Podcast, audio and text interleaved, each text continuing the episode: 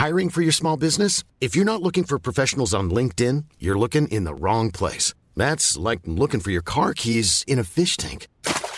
LinkedIn helps you hire professionals you can't find anywhere else, even those who aren't actively searching for a new job but might be open to the perfect role. In a given month, over 70% of LinkedIn users don't even visit other leading job sites. So start looking in the right place. With LinkedIn, you can hire professionals like a professional. Post your free job on linkedin.com slash people today.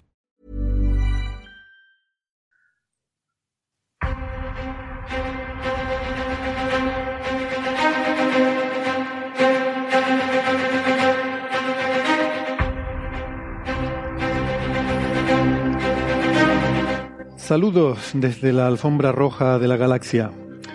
Por aquí ya desfilan las personalidades más brillantes, o sea, con menor magnitud, del mundo de la ciencia.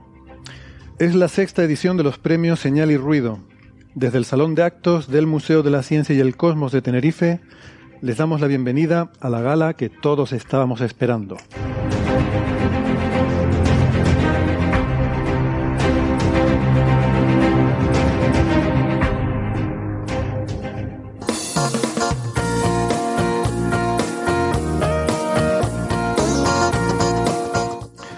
Esta gala mm, pues no está patrocinada por nadie, lo cual es sorprendente porque no me digan que no quedaríamos bien aquí anunciando, pues yo que sé, cápsulas de café, como Brad Pitt o George Clooney. Sobre todo un día como hoy que, a ver, eh, ustedes no nos ven, pero hemos venido muy elegantes, muy, muy arreglados. Vamos, lo que se dice engalanados. Em, o también puestos a patrocinar, pues qué sé yo, las casas de apuestas, ¿no? Pues, ¿Quién creen ustedes que se llevará el premio a lo mejor y lo peor de la ciencia en el año 2021? Pues son cosas que se podría apostar y dar premios y cosas así, pero, pero bueno, en cualquier caso ustedes siempre pueden hacer sus predicciones y les invitamos a compartirlas usando el hashtag SR2021 para comentarlo en directo en redes sociales. No hay premio por acertar, pero bueno, lo importante es participar y eso.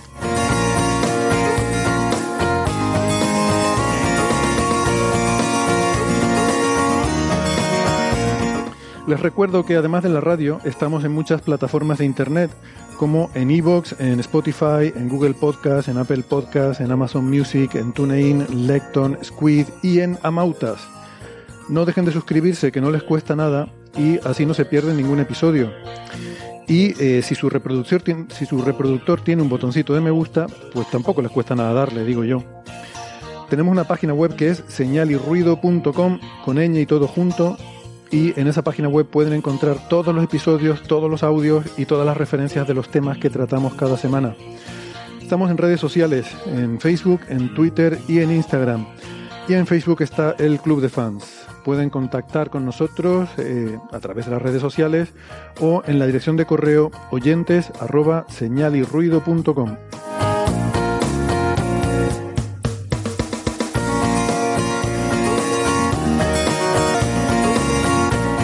Si prefieren la radio analógica, eh, en las ondas hercianas nos pueden escuchar si viven en Canarias en Icoden Daute Radio, Radio ECA, Ondas Yaiza y en Radio Juventud. En Madrid estamos en Onda Pedriza, en Aragón en Ebro FM, en Málaga en Radio Estepona, en Galicia estamos en La Coruña en Cuac FM y en Argentina estamos en Radio Voces de La Rioja y en la FM 99.9 de Mar del Plata.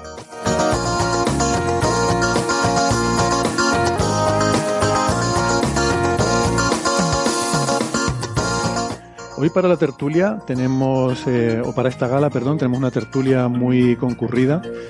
Eh, aquí cerca de mí está, en, aquí en Tenerife, pero no en el observatorio como puede parecer por su fondo de Zoom, está José Alberto Rubiño. Hola, ¿qué tal José Alberto? Hola, ¿qué tal? Encantado de estar con ustedes otra vez por aquí. Y, y nosotros de, de tenerte. Eh, José Alberto es doctor en ciencias físicas, es profesor de investigación en el Instituto de Astrofísica de Canarias. En Toledo tenemos a Sara Robisco. Hola Sara, ¿qué tal? ¿Cómo estás? Hola a todos. Sara, Aquí, Sara es en ingeniera. Toledo, pasando sol y frío. Sol y frío, es una combinación interesante. Em, digo que es ingeniera informática, Sí. es arroba sararc83 en Twitter. José Alberto, por cierto, es arroba JA Rubino M en Twitter. En Málaga tenemos a Francis Villatoro. ¿Qué tal, Francis? Pues muy bien, aquí estamos en Málaga, en un día de nuevo con sol, pero fresquito. Cuando paseas por la calle sientes ese, esa humedad propia de Málaga que se te mete por el cuerpo y es independiente de que vayas abrigado o no. Tienes frío igual, aunque en realidad no hace frío, porque la temperatura es, es bastante razonable. Vale, pues todo el mundo tiene sol y frío, pero bueno, por lo menos Francis nos ha dado la pista de la humedad, quizás es la clave.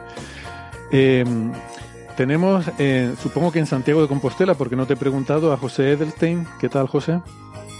¿Qué tal, Héctor? ¿Qué tal todos? Sí, sí, en Santiago de Compostela. Increíblemente sol y frío también. Eso es lo más llamativo, pero llevamos... Bueno, yo llegué a Argentina hace un poco más de una semana y está así el clima. Muy poco típico. ¿Lo, lo increíble es el sol? O... Lo increíble es el sol, evidentemente. Vale, vale. Y bueno, eh, olvidaba decirlo, Francis es eh, físico, informático, doctor en matemáticas, profesor en la Universidad de Málaga. Eh, José Edelstein es profesor, es doctor en ciencias físicas, profesor en la Universidad de Santiago de Compostela. Y en Valencia tenemos Alberto Aparici. Hola Alberto, ¿qué tal? Hola, hola, muy buenas. Engalanado con mi mejor bufanda, como todo el mundo puede ver, porque efectivamente hace frío. Eh, y aquí hay momentáneamente sol, pero me parece que los próximos días vamos a tener solo nubes y frío. Así que eh, vienen unos días un poco terribles. Bueno, ya esto va, va vamos progresando. No, somos, no solo damos el, el, estado meteorológico, sino también la previsión eh, para el futuro. Bueno. Pues, sí, yo, es que, yo es que la miro mucho porque tiendo. Eh, entonces, claro, necesito claro, que haga sol para poder tender. Eh, hay gente que tiende dentro de casa, que es una costumbre que a mí no me gusta demasiado. Entonces, yo estoy siempre sabiendo cuándo voy a poder tender en los próximos cinco días. Uh -huh. Bien, bien. Tú tiendes y yo te atiendo eh, tu explicación sobre la predicción meteorológica. Quizá no deberías. Atender realmente es no tender, ¿no? Es el, el prefijo a que implica negación y, y es. Eh, Um, Exacto. Sí, bueno, eso, porque claro, eso, eso pasa cuando lavas la ropa, ¿no? Pero yo, yo soy más partidario de no ensuciar. Yo, si uno no ensucia, no tiene que lavar. Bueno. Sí, yo, eh, yo la verdad es que siempre he sido bastante detractor del segundo principio de la termodinámica, pero como por ahora todavía no soy capaz de romperlo, pues ya veremos. ¿Cuál es el segundo? Esto me pasa como con los mandamientos. Eh, es el de la entropía de la que entropía, aumenta. El de, vale. Claro, el de la entropía. Vale, nunca sé cuál es cuál.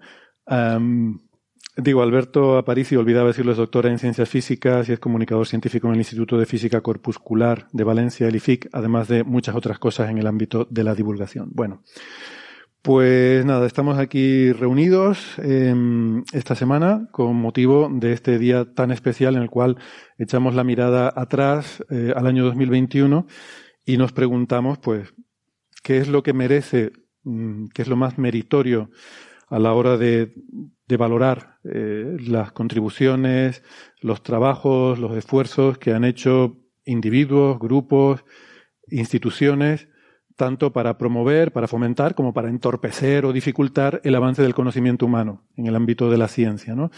Nuestros premios Señal y Ruido, ya tradicionales, con una larga tradición, que seis años puede no parecer mucho, pero si lo pensamos en meses, pues son un montón, un montón de, de meses, ¿no?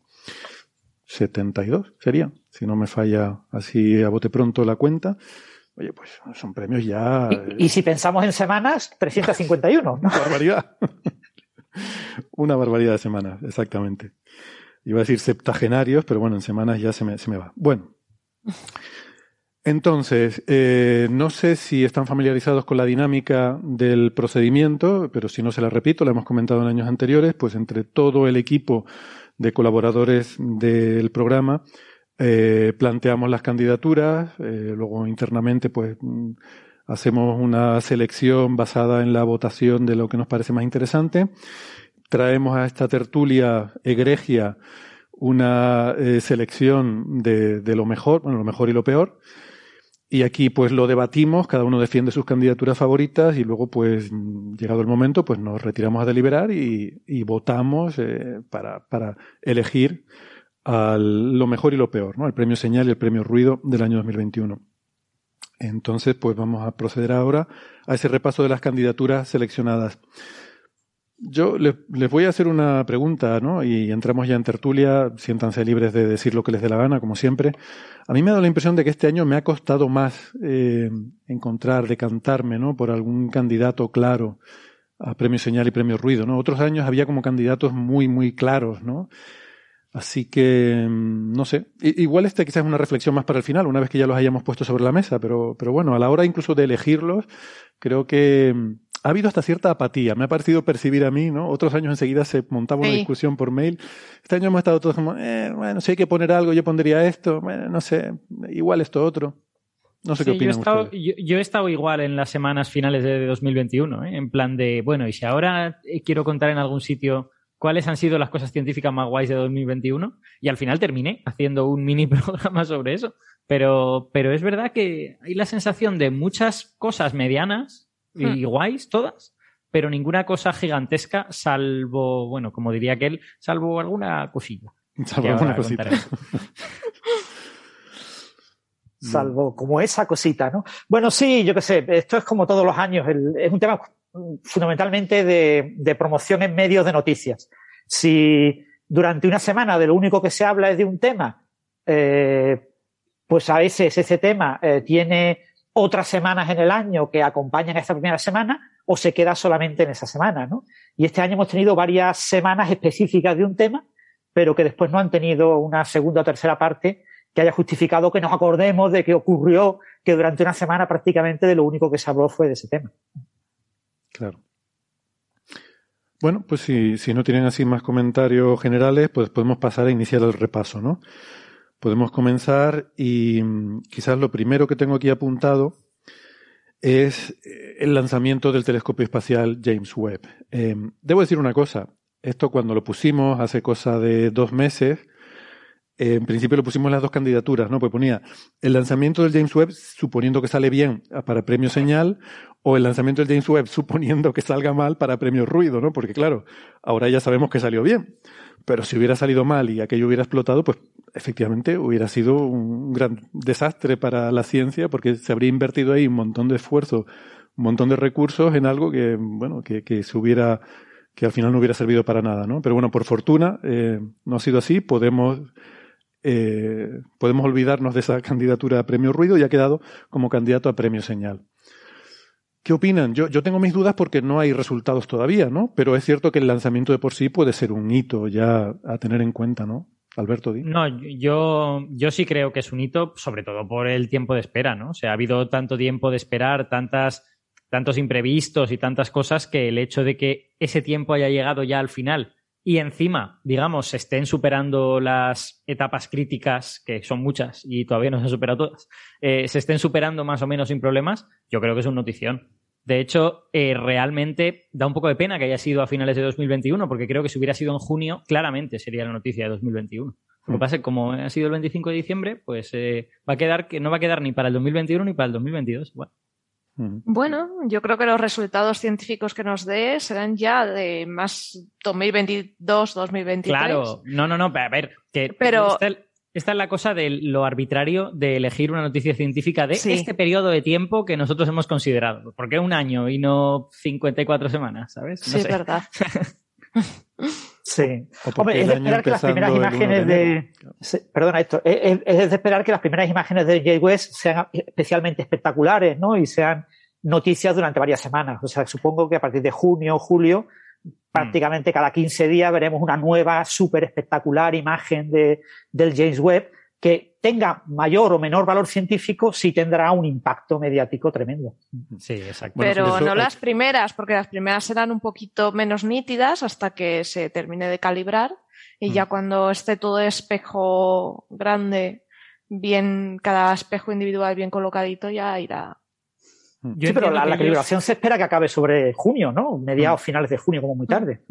Yo, entiendo que ellos deben tener un plan en ese sentido. O sea, eh, que deben de tener como localizados tres o cuatro objetivos que cuando ya lo tengan todo listo, seguro que les va a dar una imagen muy bonita y con el que puedan, digamos, lanzar a la prensa todo esto, ¿no? Seguro. Eh, esto te confirmo que efectivamente es así. O sea, hay todo el primer año eh, de observaciones ya está planificado y las que se han puesto al principio son aquellas que, bueno, dentro de las restricciones de, de de lo que sea minimizar, eh, en fin, los movimientos que sean necesarios, mm, están planificados objetivos que van a producir imágenes muy espectaculares, que se espera que den imágenes muy bonitas para que, bueno, tengan una repercusión positiva en prensa y en medios de comunicación. Y como decíamos cuando hablamos de esto, ya han insistido mucho los portavoces que estas imágenes que vamos a ver durante el periodo de calibración, desde ahora hasta junio, bueno, de, de alineamiento sobre todos los espejos, que todo el mundo tenga claro, se han esforzado mucho en decirlo, están desenfocadas, que nadie espere imágenes nítidas de entrada porque tenemos la experiencia del Hubble. Entonces,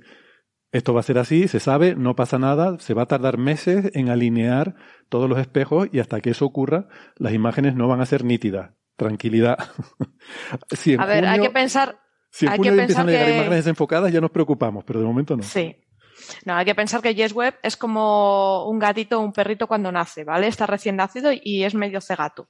Eh, vamos a esperar a que, a que vaya eh, un poco ajustando su, su ojo. Yo me, yo me, acabo de dar cuenta de una cosa que es una gilipollez, pero que voy a, pero que voy a comentar, que es que menos mal que los artrópodos no están en Twitter. O sea, imaginaos que, estuvieran, pues yo qué sé, las hormigas, las abejas en Twitter. Salen las primeras imágenes del James Webb. Pues ya ves, pues no sé por qué tanto escándalo. Eso yo ya lo vi hace mucho tiempo. Porque claro, como ver el infrarrojo. esto esto no es noticia. Si es que, en fin, que se monta ahí cualquier cosa, porque tal. Dios mío. Hombre, tendrían que ser artrópodos que vivan en la Antártida o algo así, porque las temperaturas a las que va a ver el infrarrojo el James Webb, no, no sé yo si en muchos sitios, vamos, ni, ni siquiera eh, José en Galicia. Sí, aclaración, aclaración científica, algunos artrópodos, no todos, ven el infrarrojo cercano, el infrarrojo cercano, con el infrarrojo medio, desde luego ya. Tarántulas en la Antártida. A mí eso me suena a peli de miedo. Ostras, pues sí.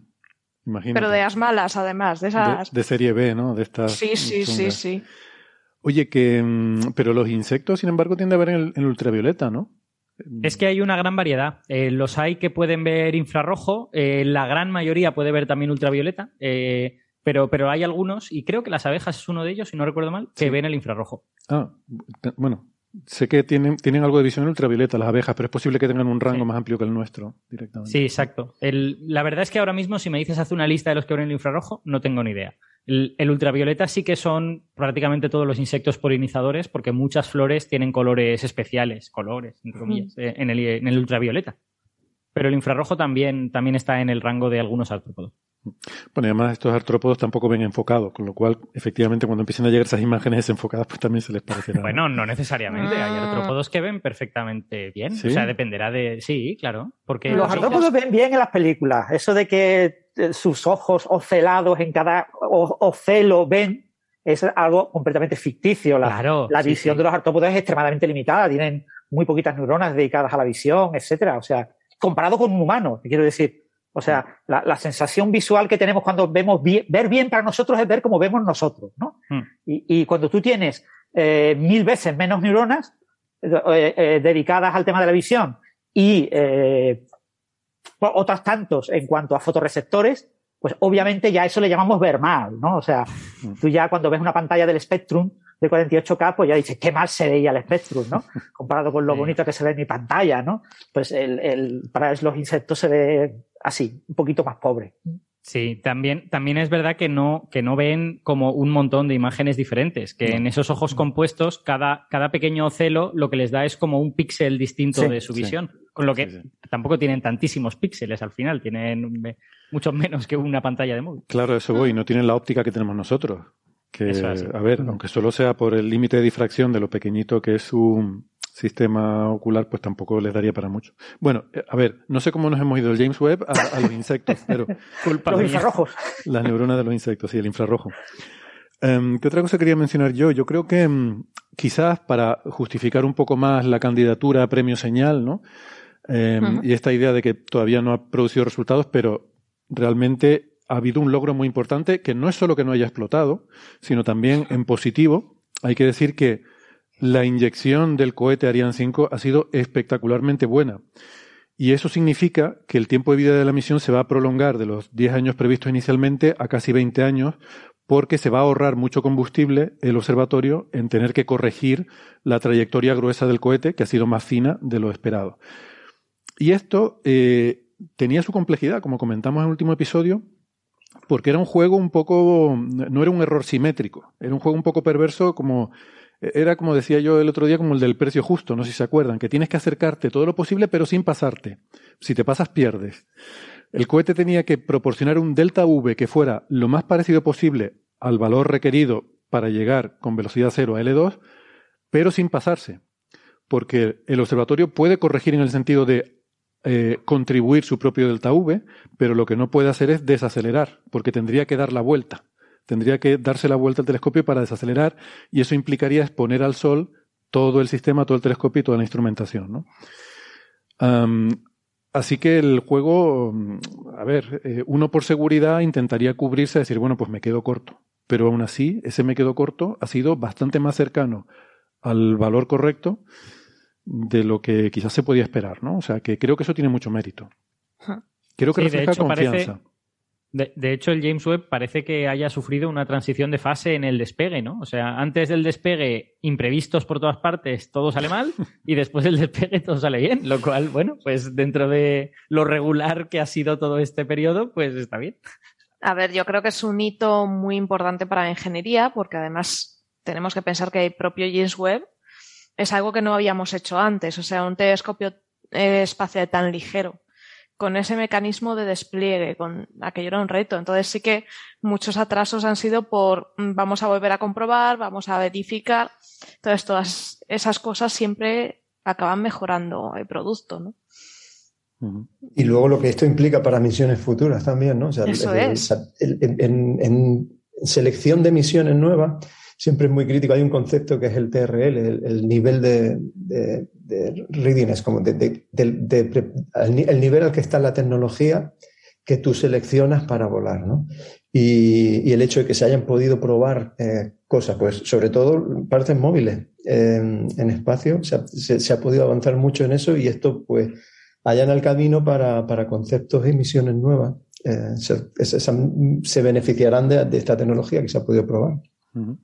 Sobre todo, todo lo que es tener algo plegado y desplegarlo es la primera vez que se hace, ¿no?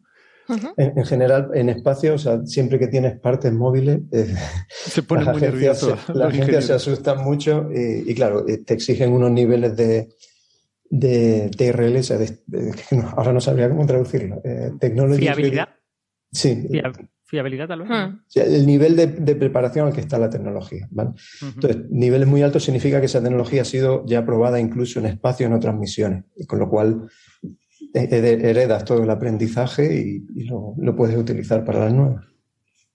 ¿Cuál es la mayor dificultad? De, o sea, una vez que está robotizado el movimiento, solo para entender, eh, ingenuamente pregunto, tienes eh, robotizado el despliegue y ingenuamente uno pensaría físico teórico que en el espacio hay menos, al no haber justamente un medio, las dificultades son menores que en un medio que desconoces, por ejemplo, pero seguro que estoy equivocado. No, las temperaturas de despegue también has podido someterse en materia de dilataciones o a contracciones que hacen que esas partes móviles a lo mejor se atasquen y cuando llegue el momento no funcione. Sí, hay problemas de temperatura, ¿no? Eh, mm, vibraciones. vibraciones. Piensa que el vapor de agua del aire que luego se quede congelado te puede hacer que un mecanismo se atasque, ¿no? Eh, ah. De hecho, se suelen, esto lo he comentado alguna vez, eh, cuando hay partes móviles, normalmente se suele preferir usar mecanismos pirotécnicos para una parte móvil que, es de, un solo uso. Típicamente una ventana que hay que abrir. O sea, mandas un telescopio que tiene una tapa y quieres abrir la tapa. Bueno, pues esa tapa se suele abrir con un explosivo para asegurarte de que aquello funciona sí o sí. Eh, suena un poco bestia, pero es habitual. Los ingenieros prefieren meter un dispositivo explosivo que, que algo que, que, haga que haya que cortar. La misión... Desde, desde, que, desde que salió bien en el núcleo, que tirar, tirar bombas para volver a poner en marcha el núcleo de la Tierra, pues ya lo usan para todo. Eh, en el cine es un recurso muy socorrido, lo de hacer explotar cosas para resolver problemas. Sí, sí, sí, sí. Eh, otra cosa que estamos viendo ahora, eh, por ejemplo, si recuerdan en la misión Mars 2020, el aterrizaje del, Perseverance, lo bajan con la grúa esta súper espectacular, ¿no? Que lo bajan con unos cables, unas cuerdas que está sujeto. Y luego cuando lo suelta, esas cuerdas no se sueltan así como tal, se cortan con una, literalmente una cuchilla pasa y las corta. O sea, no hay sutileza en estas cosas. Quieres asegurarte de que aquello realmente y, además creo que se dispara también con un mecanismo pirotécnico para asegurarte de que ahí no hay nada que pueda fallar. Em, o sea, guillotinas eh, junto a explosivos.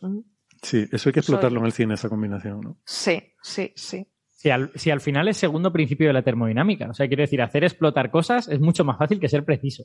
y ya está. La verdad es que suena un poco, un poco vasto, pero es que eh, eh, bueno, hay cosas que son así, ¿no? A veces eh, en el tema de misiones espaciales hay que recurrir a lo más básico y lo más primario que se pueda, ¿no? En ese sentido, no olvidemos que todavía queda la parte más importante que es la calibración de los espejos, ¿no? El, colocar con, no, no, recuerdo si eran cinco o seis servo, pequeños motores, ¿no? Servomotores, eh, colocar cada uno de los espejos exactamente en la posición en la que tienen que estar para que sea óptima el, el enfoque. Eso es una cosa que va a costar varios meses de hacerlo y que es extremadamente delicada y que como no se logre todo lo bien, pues se degrada la magnitud de lo que vamos a poder observar y se degradan muchas de las misiones científicas futuras del James Webb. Pero eso es como cuando tienes tu telescopio, se te ha ido un poco el espejo y tienes que calibrarlo, que estés ahí con el culillo apretado, ahí diciendo, ay, creo que me paso, creo que no. Pues igual, ya, yo me imagino a, ahí esa no tenemos panda. A alguien, ahí no tenemos a, a esa, Sara volando al lado claro, del, del telescopio. Pero yo me imagino a esa panda de ingenieros todos, a ver, mueve, muévese de ahí, venga, ahí, ahora ese de allá, ahí. Que no pase nada. sí, sí, y lo ves a, a, todos con esta cara de así de, ay, qué miedo. No Hombre, yo, yo, supongo que habrá una primera etapa en la que será así, que será las primeras veces que los muevan, ¿no? Pero, pero una vez ya saben más o menos que el mecanismo de moverlos va bien, pues ya supongo que se les pasará la, la ansiedad. Sí, pero los primeros días tienen que ser un espectáculo muy divertido. Ya podría la NASA, ¿ves? O la Agencia Espacial Europea, eso pues ponerlo en YouTube. Oye, los ingenieros calibrando.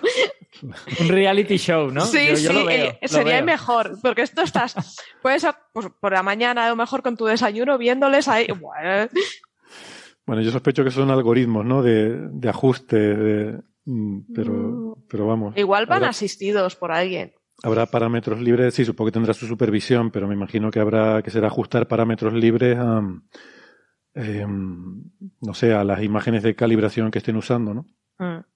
Sí, ahí el único problema es que falle alguno de los servomotores. Claro. Y entonces en el momento en que falle uno, ya te das cuenta de que tienes que rehacer todo lo que habías hecho, todos los algoritmos, porque ya no va a funcionar lo que tenías pensado, de manera más o menos semiautomática. Sí, igual si uno se queda atascado en una posición, pues la imagen óptima no sería los demás como hubiera sido en la situación óptima, sino a lo mejor querrías modificar un poco la forma del resto del espejo para, mm. no sé, eh, compensar de alguna manera. Bueno, no, no, lo sé. Quiero decir que no tiene. O sea, se pueda, pero eso hay que trabajarlo. Es decir, eso sí. sí puede ser una cosa tensa y compleja y quizás atractiva para ver desde el punto de vista de un reality show. Mm. Que sí, que sí, que sí, que yo creo que sería lo mejor. Mm. Imagino que habrá, que habrá redundancia, ¿no? De los servomotores o de lo que fuera. Por, sí, para... hay más servomotores de la cuenta, pero otra cosa es que funcionen todos perfectos. O sea, que si funciona todo bien, no hay ningún problema. Pero, pero si Murphy entra en acción. Bien, bien. Y bueno. de hecho yo estas, estas navidades lo hablaba con Héctor Vives, porque le, le invité a hablar en la radio de, de este asunto, y le, y le, preguntaba, bueno, ¿y cuál es, digamos, la parte crítica de todo esto? Y él me dijo, hombre, pues bueno, pues que sea inyectado con la velocidad adecuada y también cuando se despliegue, cuando se despliegue la cometa y luego además que se separe la forma adecuada y que se y, y, y, después de decirme todo eso me pone, bueno, todo es crítico. Sí, claro. sí, sí, sí, sí, Todo es crítico. Y le faltó que no explote el cohete al principio. también. Sí, también, también. Sí. No, pobrecito, estuvo muy tenso. Lo pasó. Mucha gente estuvo muy tensa. Y no solo la gente de la misión, sino de astrónomos de todo el mundo que están contando con las observaciones de ese telescopio. Mucha gente ya tiene observaciones concedidas y mucha otra gente a lo mejor no las tienen para este primer año, pero están contando con en un futuro tenerlas, ¿no? Y su, su ciencia pues la han programado en función de, de todo esto. Además, la ventaja que tiene este tipo de observatorios como el Webb o como el Hubble es que sabes que que si te han dicho de tal a tal fecha va a ser eso y, y, es impepinable porque no va a estar nublado, no va a haber tormenta, no va, salvo avería, que mm. esperemos que no.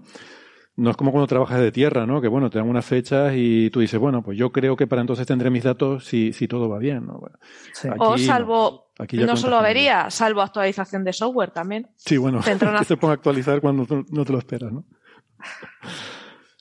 Bueno, pues nada, eso que, en fin, hay un par de cosas entonces sobre este tema que yo creo que sí que ameritan ¿no? la candidatura, no solo por lo que vaya a producir, que ya lo veremos el año que viene, sino por estos éxitos, ¿no? El hecho de que se pueda lanzar finalmente, el hecho de que después de todos los problemas que ha habido, algunos de ellos este año, como por ejemplo cuando se descubrió ese problema con la presión de, de la cofia del cohete, Y, todo eso se ha resuelto, ¿no? Y gracias a eso se ha lanzado y el, el éxito con el que se hizo la inyección, pues, mm, vamos, maravilloso. O sea que solamente esa extensión de 10 a 20 años de vida de la misión, yo creo que ya mm, justificaría la candidatura, en mi opinión, a, premio señal. Así que bueno, yo tenía mis dudas originariamente, pero creo que creo que cuela, ¿no? Yo tenía mis dudas de que, de que fuera a funcionar y que además lo dije aquí, pero bueno, al final ha salido todo maravilloso. Yo creo que tú tenías pocas dudas de que no iba a funcionar. Sí, sí. A ver, yo es que, yo es que hacía una extrapolación a partir de los precedentes y la extrapolación quedaba verdaderamente desastrosa. Entonces.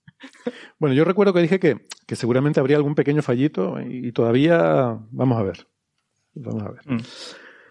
Bien, em, que todavía no hemos salido de esta, ¿eh? hasta que realmente esté todo calibrado y funcionando y empiecen a llegar las primeras imágenes, no estaremos seguros de que todo está bien.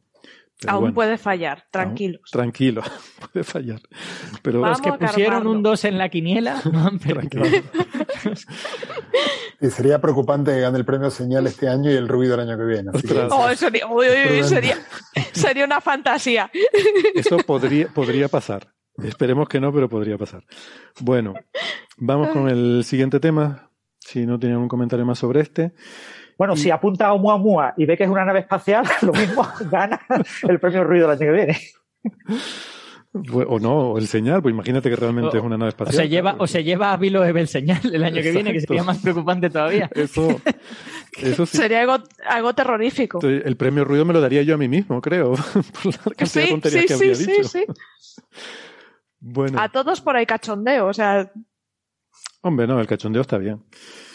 Eh, venga, el siguiente, la siguiente candidatura tenemos aquí apuntada el desarrollo del escáner este, el JP, eh, de esta tomografía de, positrones con eh, centelladores plásticos que desarrolló el grupo de Cracovia en Polonia Em, que es maravilloso porque ese, ese grupo que ha desarrollado ese escáner trabaja en, en, búsqueda de física más allá del modelo estándar y, y en aplicaciones médicas. E, es una maravilla. Tienes ahí gente en ciencias de la salud y físicos teóricos y experimentales trabajando juntos, ¿no?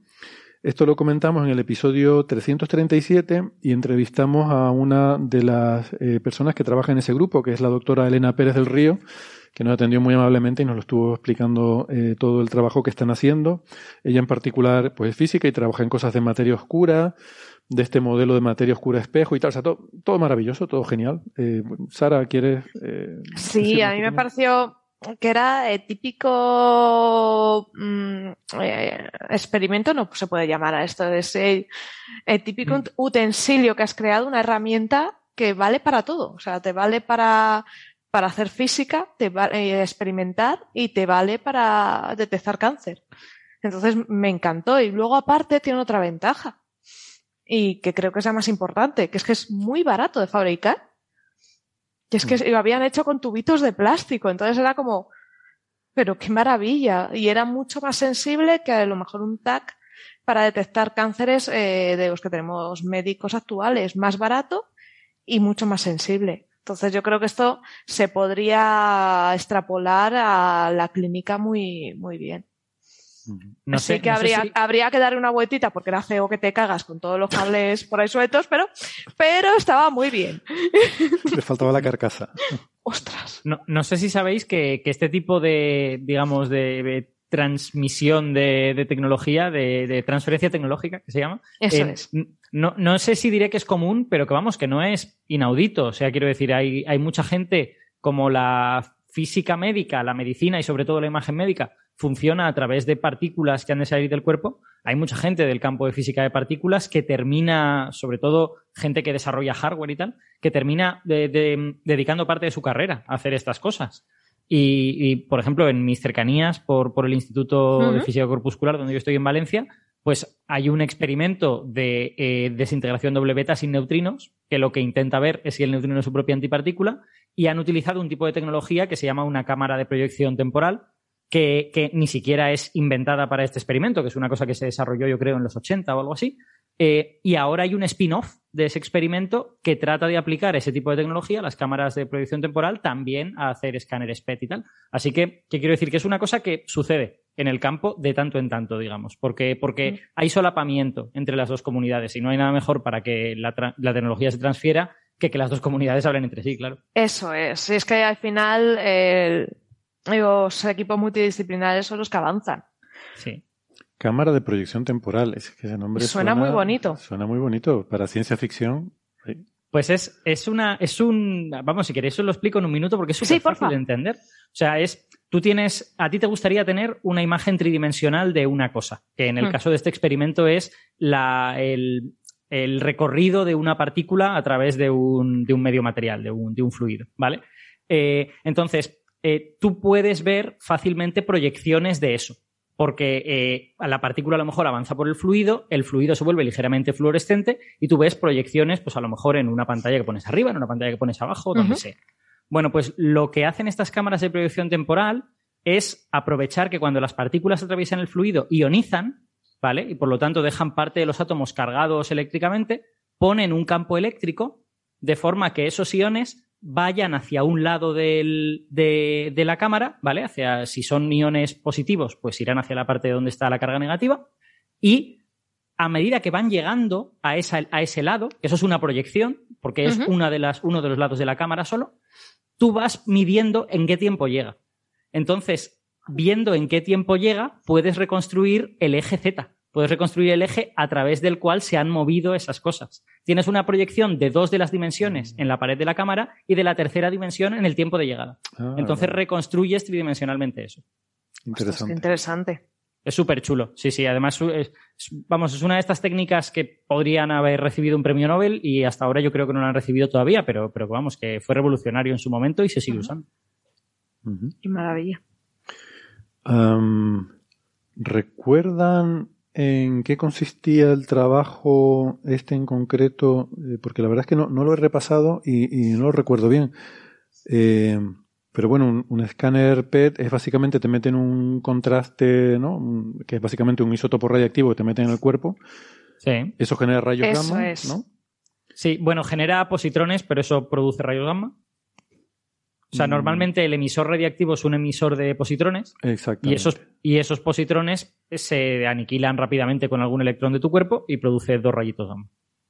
Vale, y luego lo que tú detectas, el centelleador, es el material en el cual el rayo gamma interactúa con la materia y genera un fotón visible, que es lo que tú detectas, ¿no? Sí, normalmente sí. Necesitas, necesitas algún tipo de cosa para convertir ese, bueno, ese rayo X fuerte o rayo gamma eh, suave, lo que tú quieras, en, en radiación habitualmente visible. Y en cualquier caso, en última instancia, en electricidad, claro. Pero lo más fácil es pasar por radiación visible por entre medio. Sí, y, creo que eso, ¿no? Que lo que decía Sara, que usaban unos centelladores plásticos muy asequibles, muy baratos. Eso es. Hmm. Y vale, vale. Y sobre todo, si veis eh, el diseño del experimento, veis que es, cilíndrico porque tiene que. Es un toro, eh, sí. Claro, tiene que envolver a todo el cuerpo, el objeto del que se está haciendo el escáner. Porque eh, tú lo que vas a buscar al final, en realidad, son dos rayos gamma en coincidencia. Cuando el positrón se aniquile con algo, va a producir dos rayos gamma que van a ir en el mismo sentido, pero cada, en la misma dirección, pero cada uno en un sentido. Eh, entonces tú vas a buscar encontrar un rayo gamma arriba y otro abajo, digamos, y ver que están los dos en la misma línea. Y viendo cuál ha llegado antes, de nuevo vuelves a ubicar en, ese, en esa dirección donde estaban las cosas. Si han llegado los dos a la vez, pues resulta que eso se ha emitido desde el centro de esa especie de cilindro. Pero si ha llegado uno antes que el otro, pues está un poquito más hacia ese lado. Ya. Bien. Y hay, y hay como muchos, digamos, hay muchos materiales que producen este tipo de centelleo. En, en, física de partículas, dependiendo de qué tipo de cosa quieras detectar, se utilizan muchísimos materiales diferentes. Pero estos centelleadores plásticos, que, habitualmente son, al menos en parte, orgánicos, pues son más baratos de hacer en el momento en que ya sabes cómo hacerlos. Tradicionalmente, bueno, mis, compañeros de física nuclear, pues te enseñan las cosas que se utilizaban eh, y que ahora se siguen usando, pero no tanto, para detectar sobre todo partículas más pesadas. Y solían ser eh, materiales con plomo. Eh, si, quieres, si quieres detectar neutrones, si quieres detectar creo que es partículas alfa también, eh, necesitas cristales que sean transparentes, pero que tengan algún elemento con núcleos muy grandes. Entonces te dan un cristal que dices, bueno, pues es un cristal y luego resulta que pesa un montón, porque está lleno de plomo o de osmio o de alguna cosa de estas. O sea que son siempre materiales un poco peculiares, pero se busca que sean transparentes, porque como lo que quieres es transformar el neutrón o el rayo gamma o en lo que quieras en, luz, pues necesitas que la luz ver esa luz luego, quieres detectarla, Que se propague por él. Un cristal blindado o algo así. Exacto. poniendo. Bueno, em, la siguiente candidatura. Quizás esto recordar que, bueno, que en este episodio lo que hablemos fue de un. Estuvimos hablando de un eh, test de la simetría CPT que utilizaba este tipo de centelladores plásticos. Y ya en aquel momento se destacó que la, gran ventaja de los centelladores plásticos no es el precio, el coste, sino es la resolución temporal. Sí. alcanzan, son capaces de tomar medidas mucho más rápidas, con lo que tú puedes tener una mayor resolución espacial gracias a tener una mejor resolución temporal.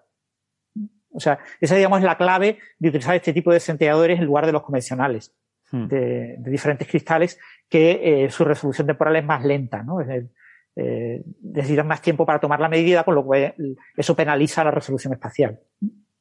Claro. Pues sí, no me acordaba bien de, de, cuál era el, experimento físico, ¿no? El, experimento de física que habían estado eh, trabajando y que había sido objeto de nuestra conversación ese día en Coffee Break. Pero sí, ahora que lo dices, me suena que era efectivamente relacionado con eso, ¿no? Con la, simetría eh, CPT. Mm, porque, o sea, estos interiores plásticos supongo que tienen más resolución temporal porque eh, es más breve el, la interacción del rayo gamma con el material, porque, porque al final es un, es un evento puntual, ¿no? O sea. Mm. Yo sospecho que será el tiempo de desexcitación, tal vez. O sea, quiero decir, ah, el rayo gamma llega, eh, produce un cambio en el, en el material y el material a cambio te, se desexcita emitiendo, entre otras cosas, algún fotón visible. Seguramente puede que emita más de una cosa. Claro, porque eso, eh, eso, sí depende del material, claro. Sí, eh, sospecho que puede ser en parte eso. No sé si habrá otras, eh, otros factores más, más detallados. No lo sé. Vale. Bueno, pues si quieren podemos pasar a la siguiente. Bueno, espera, espera un momento, déjame que haga un, comentario en este sentido, porque he, dicho el tiempo de desexcitación, por si acaso alguno de nuestros oyentes eh, no lo tiene tan en mente, que imaginen simplemente que ha de llegar una cosa, un rayo gamma en este caso, y eso ha de, ese material se cambia ligeramente debido a ese impacto un rayo gamma y luego termina emitiendo fotones. Pues no es lo mismo que tarde un segundo en emitir esos fotones, porque además tú tampoco sabes que sea un segundo fijo. Tú sabes que el tiempo medio es un segundo o un milisegundo. Entonces, tú vas a ver esos fotones al cabo de medio segundo o al cabo de segundo y medio o al cabo de 1,2 segundos. Entonces, no es lo mismo que el tiempo de excitación sea un segundo que a lo mejor terminas viendo los fotones tres segundos después que que sea un milisegundo, que como mucho lo vas a ver, pues a lo mejor cinco milisegundos después o algo por el estilo. Sí, en los centelladores plásticos los tiempos de resolución son de cientos de picosegundos. Ah, cuando en los de cristales suelen ser de nanosegundos. O sea que hay un factor de escala del orden de 10. O sea, parece que no es un gran factor de escala, pero es suficiente para incrementar por 10 la resolución en, un dispositivo equivalente. Claro. Lo que pasa es que la tecnología de los centelladores normales está mucho más desarrollada eh, en cuanto a tags. ¿no? Entonces, esta, esta propuesta de este prototipo que se planteó como en 2016 todavía está en fases eh, de, investigación por este equipo ¿no? de, húngaros. Eh, todavía no es un producto comercial, todavía quedan años para que sea un producto comercial. Son, polacos, de hecho, hecho húngaros, no, eran húngaros, húngaros, lo tienes puesto en el documento húngaro. Sí, sí, pero no, es que creo que fue, lo tenía en mente. Seguro, ahora, ahora hemos, hemos ofendido a media Europa del Este. Sí, sí, sí. no, van a sacudir, pero bien. media Europa del Este está ahora mismo, digamos. Hombre, húngaros, polacos es lo mismo. Ostras, ya estamos. Polacos son, sí, porque mira, el. De Cracovia, dije, dije, al principio de Cracovia. Jagiellonian es la universidad. Sí. sí. Son polacos de Cracovia, sí. Hmm. Pero seguro, seguro que colaboran. de húngaros y se me metido en la cabeza lo de húngaros. Sí, sí. Seguro que colaboran con húngaros, eh, da igual. Un besito a nuestros amigos polacos y húngaros. A nuestro, todos nuestros oyentes en Hungría y Polonia, un saludo. Un besito. Eh, no nos peguéis. Em, no, pero sí que era interesante lo que nos contó Elena de que el material se lo intercambiaban, eh, que era muy fácil también intercambiar. Entonces, estaban experimentando una cosa, cambiaban los materiales en un momento, pu, pu, pu, pu, pu, y al ser tubos, los tenían como preparados, plas, plas, plas, plas, y iban de tirón. y me parece también muy, muy curioso porque te permite investigar. Usted es un grupo que está investigando un material, pues venga, tira. El otro, como que es más ágil, ¿no? A la hora de poner a prueba. Sí, bueno, si, si queréis un poco, un poco de gossip de física experimental, que yo lo sé porque los tengo en el despacho al lado. Dale, eh, dale. Gossip es salseo. eh, hay, ciertas, Marujeo. hay marujeo. ciertas cosas que uno no espera, como por ejemplo que debido a la geopolítica internacional uno no puede hacer un experimento de física nuclear.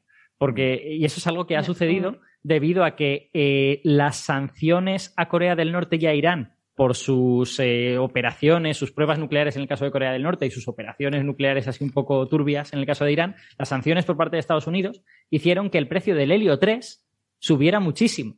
El helio 3 se utiliza para detectar neutrones, que es- pues, son emitidos en gran cantidades en, en las centrales nucleares, y los experimentos de física nuclear, que nada tienen que ver con centrales nucleares, pero que necesitan ese helio 3 para hacerlo, vieron un pico, una subida estratosférica, pero no sé si en un factor 100 o 1000, a partir de que eso ocurrió, y en, a partir de ese momento se estableció una especie de comunidad internacional de grupos que utilizan detectores con helio 3 para pasarse el helio 3 cuando uno no lo utiliza y que lo utilice el otro, una especie de trueque de, de helio 3 para que todo el mundo pueda hacer esos experimentos a pesar de que los precios han subido estratosféricamente. Ajá. Me los imagino por los pasillos. Eh, tengo Leo 3, ¿quieres? Compras o vendes. ¿qué tienes? Casi, casi. No eres policía, ¿no? Si eres policía lo tienes que decir, como en Breaking Bad. Bueno, Vamos, al, al final no son comunidades tan gigantescas, ¿no? Pues serán a lo mejor unos cuantos miles de personas en todo el mundo y si se organizan bien, pues pueden hacerlo. pues no sé si la superficie de la Luna está llena de helio 3. Si, si, si ir y cogerlo. Es que tampoco. Claro. Eso los chinos, en cuanto empiecen a traer muestras, Sí, no, ya verás. Van a ¿Cómo aparecer se- en, el, en el pasillo diciendo, eh, tengo mucho. Como, como siga subiendo el helio 3, va a ser más, va a ser más barato hacer una misión a la Luna para cogerlo que comprarle una Tierra. Bueno. Como ya hemos visto por otra parte. Bueno, bueno. bueno, alguien Ay, más que nos quede por meternos con ellos, que nos hemos metido con los chinos, los polacos, los húngaros. Espera que lleguemos al premio ruido. Todavía el, el señal es más de hacer amigos, pero espera que lleguemos al ruido. Bueno. Em, el siguiente tema, que no sé por qué es una, es una candidatura que, que a mí me, me apetecía defender, pero creo que me quedo muy solo con esto, porque cuando hemos hablado de ella, pues como, que, no sé, mm, me he sentido muy solo en la vida, ¿qué, qué quieren que les diga? Y, y es una cosa de la que a mí me parece que se habla poco, y es el sistema de navegación óptica para el aterrizaje de Percy. ¿Eh? El, el rover Perseverance de, la misión Mars 2020, que esa misión que se suponía que debía haber llegado a Marte en 2020, pero que llegó en 2021, que es una misión alucinante porque es la primera misión que realmente mm, tiene como objetivo, uno de sus objetivos principales, buscar vida en otro planeta. No olvidemos esto. O sea, Perseverance es un hito desde muchos puntos de vista. Lo que pasa es que está un poco denostada por el hecho que se parece mucho a Curiosity, hasta, hasta visualmente, ¿no? Es verdad, es un Curiosity reciclado, se ha aprovechado todo de, Curiosity, pero con instrumentación astrobiológica. Y, y es una misión además muy fascinante desde el punto de vista de contar la historia, porque es una misión que, que se ha posado en el, en, en el lecho de un antiguo lago marciano, ya, ya desecado, que lleva un dron, ¿eh? que se le posa en el hombro y luego sale volando para reconocer el terreno, que va a conducir por ese antiguo lecho del lago, que va a subir por el, por el río que lo alimentaba, va a ir por el delta y por el río, y va a ir buscando muestras de, o evidencias o indicios de vida pasada en Marte, hace 3.000 millones de años. Es alucinante. Es verdad que no ha dado todavía ningún resultado espectacular e impactante como para ameritar el premio señal. Pero yo creo que eh, olvidamos que a pesar de su parecido con Curiosity, esa misión llevaba algo muy innovador, que es el sistema de navegación óptica con el cual aterrizó. Es eh, un sistema que a mí me parece que es un gran paso adelante, que por primera vez eh, o sea, tengamos en cuenta que por el desfase de las comunicaciones, todo el proceso de aterrizaje en otro planeta tiene que ser automático. No podemos tener un piloto desde tierra eh, ahí a control remoto manejando todo aquello. ¿no? Recordemos que esos siete minutos de terror de aterrizaje en Marte ocurren durante el lag. Es decir, que cuando en la sala de control de la misión en JPL están viendo todo lo que está pasando, eso ya todo ha pasado. Eh, es decir, cuando tú empiezas a ver el, aterrizaje, ya, en realidad el aterrizaje ya ocurrió o se estampó o lo que, lo que tuviera que pasar ya ha pasado, ¿no? Entonces todo eso tiene que ser automático, tiene que estar dirigido desde la propia, eh, desde la propia nave. Y la novedad es que este aterrizaje es suficientemente inteligente como para buscar el sitio en el que se va a posar. Mm, no simplemente ir allí, bueno, aquí me tiro, cierro los ojos y, caigo donde sea. Y eso es súper importante porque hasta ahora en Marte siempre hemos aterrizado en sitios aburridos. Em, es verdad que no hemos encontrado vida presente ni pasada en Marte, pero tampoco hemos ido a sitios donde uno esperaría encontrarla, ¿no? Fíjate que ya desde los, desde los tiempos de las Viking, yo me acuerdo leer a Sagan decir que existía esta tensión siempre en las reuniones de estas misiones entre ingenieros y científicos, porque los científicos querían ir a los sitios interesantes, pero los ingenieros se negaban a ir a esos sitios porque eran muy peligrosos. O sea, los sitios a los que querían ir los científicos eran sitios donde había acantilados, donde había ríos, donde había lechos, valles, piedras grandes, ¿no? Cosas donde te puedes estrellar. Y los ingenieros querían ir a sitios que eran totalmente planos, eh, mm, llanuras muy grandes, extensiones de terreno donde no hay absolutamente nada. Y tú dices, vale, sí, vas a ir allí, pero es que ahí no hay nada, Alberto si, me dejas, si me dejas que cuente un paralelismo en física de partículas, eh, mis, mis eh, compañeros de física de partículas siempre me dicen que existe una tensión similar en los experimentos de física de partículas, porque los físicos dicen, mire, este detector yo no quiero que lleve materia. Este detector que no lleve nada, porque se, se quita, se, se, come mis partículas. Por favor, que no lleve nada. Y el ingeniero le dice, mire, señor, es que sin nada no se detecta. Sin materia no, no puedo hacer un instrumento, ¿no? necesita tener algo para poder detectar. Ya, pero lo ideal es que lleve lo menos posible, ¿no? Que no tenga nada. Exacto. Detector vacío, ¿no? Detector... Pues nada, tú coges, como buen ingeniero, coges una bolsita vacía de Mercadona y dices, toma. Su detector está aquí dentro. Toma. Exacto. Bueno, no es tan exagerado como eso, pero vamos, que esa tensión existe, ¿no? Claro, pues esto lo, lo hemos tenido hasta ahora y insisto, o sea, Perseverance parece que, es una copia de Curiosity, pero la gran diferencia de Perseverance con Curiosity es que va a donde va y puede ir a donde va porque tiene este sistema de navegación. Cuando aterrizaron las Viking, eh, se eligió una zona con una, vamos a ver, la elipse de incertidumbre del aterrizaje era en 300 kilómetros. Eso es media España. O sea, tú apuntas a Madrid asumiendo que a lo mejor el cacharro te cae en Valencia. O sea, tienes que buscar un, un continente entero plano, ¿no? Em, el margen de error del aterrizaje de Mars 2020 del rover Perseverance eran entre 50 y 100 metros. O sea, tenían bastante claro dónde lo iban a soltar. Y eso se hace, bueno, primero por esa tecnología de la grúa espacial que es tan alucinante, que además cumple también ese efecto intimidador si hay alguien en Marte, decir, mira lo que hacemos los terrestres, porque parece sacado de una película de Transformers o algo así, ¿no? Esa gran grúa que se queda suspendida en el aire, baja con una cadena el, el, cochecito y luego se va. Es totalmente alienígena. Eso lo vemos hacer aquí en la Tierra y pensamos que es una invasión alienígena. Bueno, pues lo mismo. pensamos, pensamos que es Amazon, en realidad. Sí, puede ser, puede ser, puede ser. dice, mira, ya me, ya me viene Satisfy. Y ya está. Pero bueno, ya, ya me han roto el dramatismo del discurso. En fin. A lo que voy. Bueno, eso ya lo tenía también Curiosity, pero lo que no tenía Curiosity era esta capacidad de aterrizar en un sitio complicado. Y la capacidad de aterrizar en un sitio complicado es porque ya el sistema de control del, aterrizaje es capaz de ver el terreno, compararlo con los mapas que tiene y saber eh, corregir en tiempo real y, y, llevar el aterrizador a donde tiene que ir, ¿no? Esto es alucinante porque este es el primer paso, pero esto va a acabar con inteligencia artificial controlando los aterrizajes de sondas en otros planetas. Es decir, esto eh, abre una puerta, o sea, esto abre dos puertas muy importantes para futuras misiones. La primera, poder ir a los sitios interesantes. Por primera vez tenemos la capacidad de ir a los sitios interesantes. Y la segunda es que esto no se va a quedar aquí, esto se va a ir desarrollando cada vez más. E insisto, vamos a acabar con inteligencia artificial haciendo reconocimiento de superficie, decidiendo cuáles son los sitios interesantes a explorar y haciendo la exploración. ¿Vale? Eh, vamos a empezar la, era de exploradores robóticos de verdad. Eh, ¿quieres, ¿Quieres decir que vamos a terminar pidiéndole por favor a la inteligencia artificial, oye, ¿qué es lo que ha dado el experimento? Porque claro, ya lo ha hecho todo, al final igual no te lo quiere ni dar, ¿no? Hombre, hay que motivarla bien para que te envíe las conclusiones, ¿no? Eh, la inteligencia artificial dirá, pues vosotros no habéis hecho nada, lo he hecho todo yo. Te, hemos hecho a ti, yo qué sé. Te ponemos en el paper, ¿no? Va el, el artículo firmado por la inteligencia artificial y la colaboración no sé qué. Exacto. Pero de primera autora, la inteligencia artificial. No, no, yo me estoy imaginando la inteligencia artificial cuando a alguien se le ocurra la genial idea de vas a aterrizar en Venus. Y según se va acercando, va diciendo, ¡ay, qué hostia! Me voy a dar. ¡Qué hostia! Bueno, em, entonces, eh, me parece que es un concepto nuevo que abre puertas tanto en, en lo que es eh, el aspecto eh, práctico de lo que nos permite hacer ahora este sistema, el, Lander Vision System, ¿no? que parte del cual es este Terrain Relative Navigation que llevaba Mars 2020.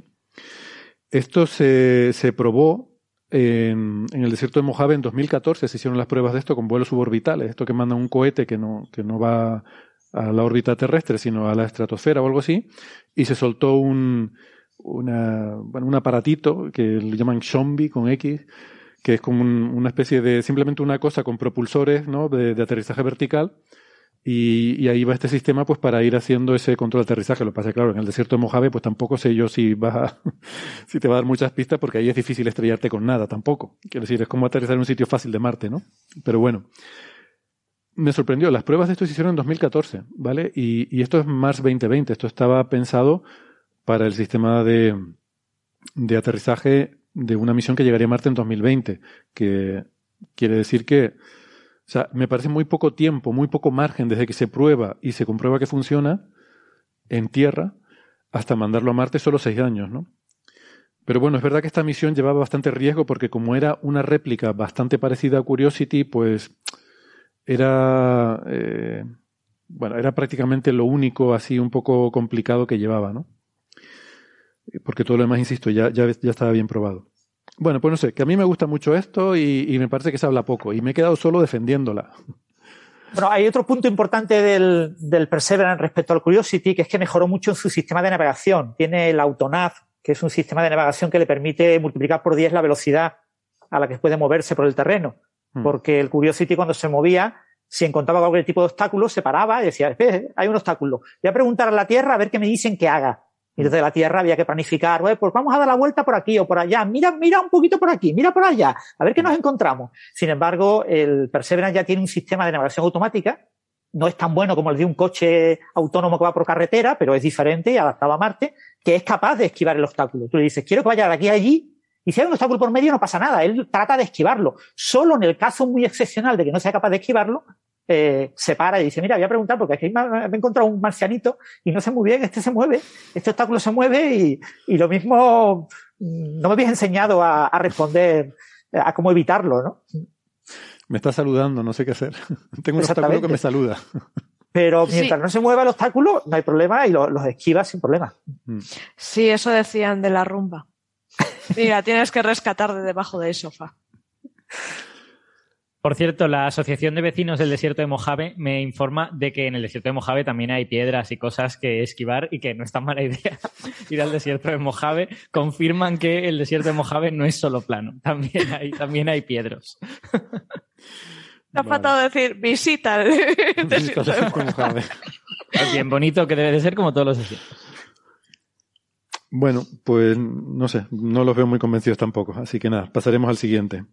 No, no, yo, eh. yo tengo que decir, a mí me parece un avance tecnológico muy bonito, pero, pero no sé si me parece un avance tecnológico que defina un año, ¿no? Eh, quiero decir, creo que está muy bien. Si nos vamos a poner tan exquisitos, va a estar complicado encontrar aquí alguno, pero bueno, vale. A ver, yo creo que más bien el premio quizá sería toda la misión Perseverance, porque fue exagerado, fue lo bien que aterrizó el sistema de navegación óptico, el Ingenuity que también funcionó muy bien, ha volado fenomenal y lo bien que está funcionando. Bueno, se atascó, esta semana pasada se atascó una broca, sabéis que lleva una especie de rueda de brocas y se le metió material y no podía sacar una, ya se ha desatascado, o sea, está respondiendo fenomenal y yo creo que este cacharro merece un premio de solito. Mm. Ah, porque lleva tantas en sí, lleva tantos proyectos de ingeniería, tantos proyectos científicos que creo que es, es un hito. Sí, puedo estar de acuerdo contigo, pero como no había, todavía no hay así papers y resultados científicos grandilocuentes, pues por eso ha, a la misión en sí, pues no, no sabía yo si, si había justificado esa candidatura presentando resultados, ¿no? Entonces, por eso me centré en algo más específico, como era el sistema de navegación. Es verdad que lo que tú dices de Ingenuity, pues también es otra novedad que se ha introducido y que efectivamente ha funcionado. O sea, eso también se puede considerar un éxito, en este caso de ingeniería, ¿no? Y luego también este eh, hace poquito se publicó, no sé si será mucha verdad, que parece que el cráter donde aterrizó que había descubierto roca volcánica de una erupción. Ya. Bueno. Entonces que eso también es muy interesante, o sea, está descubriendo cosas. Pues yo, yo vamos, sigo pensando que está por llegar, ¿no? Los grandes em, éxitos de, de Perseverance y a lo mejor están preparando los papers ahora mismo para mandar 10 papers a una edición especial de una revista y copar, que es lo que suelen hacer con estas cosas, ¿no? Cogen los primeros 10 o, o 15 o 20 papers y hacen una edición especial de una revista, ¿no? Va a hacer un single. Eh, grandes éxitos. Sí, bueno, que nos diga José Alberto con Planck, que, que llegan y cada release de datos dicen, pues me cojo Astronomy Astrophysics para mí solo. Es que son, claro, cuando, cuando salen 30 artículos juntos. Mm. Jolín, 30 pues artículos y no breves precisamente. no breves, precisamente. Pues son... Y eso, eso lleva tiempo también porque siempre tienes que ir esperando al más lento. O sea, que los tiempos lo va marcando siempre el más lento de la manada, ¿no? Si hay 30 artículos, pues eh, el ritmo va al que vaya más lento de los 30 en cada bueno, fase. En, en, el, caso de números especiales, o sea, la revista lo sincroniza, eh, porque eh, como es un número especial, no, no, tienes que ir esperando, pueden ir aceptándose en orden el que sea y, y, la, y la, edición del, del, número sale, o sea, en la versión online, pues conforme van estando aceptados, pero ya el, número, el volumen en revista salen cuando están ya todos. Hmm. Claro, pero desde el punto de vista de, de los que estamos esperando por esos resultados, pues quiere decir que los tenemos que esperar. O sea, que lo que estoy diciendo es que a lo mejor es perfectamente posible que ya haya un porrón de papers de Perseverance que estén ahí en esa cola esperando para ser publicados de forma síncrona en alguna revista, ¿no? Quizás. No digo que sea el caso, pero podría ser. De todas maneras, si, me dejas... Eh, eh, perdona, que, quería, quería preguntarle a José Alberto si, si piensa que eso puede ser el caso o no. Eh, pues, pues la verdad es que no lo sé. O sea, normalmente en, colaboraciones así grandes siempre se suele hacer así, ¿no? Mm. si fuera así, pues nada, sería premio señal para, el, para este año, para el 22. Perdón, Alberto, dime.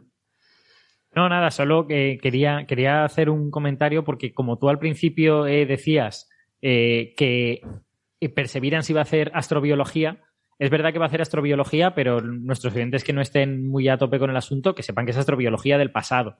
O sea que mm. si hay ahora mismo seres vivos en Marte, como no sea una cosa muy escandalosa, yo creo que Perseverance eh, no va a ser capaz de detectarlo. Bueno, dice búsqueda de vida presente o pasada. Quiero decir que en principio está ahí, pero claro, sí. A ver, sí. Vamos, que, que, captas con la cámara un bichito pasando por delante.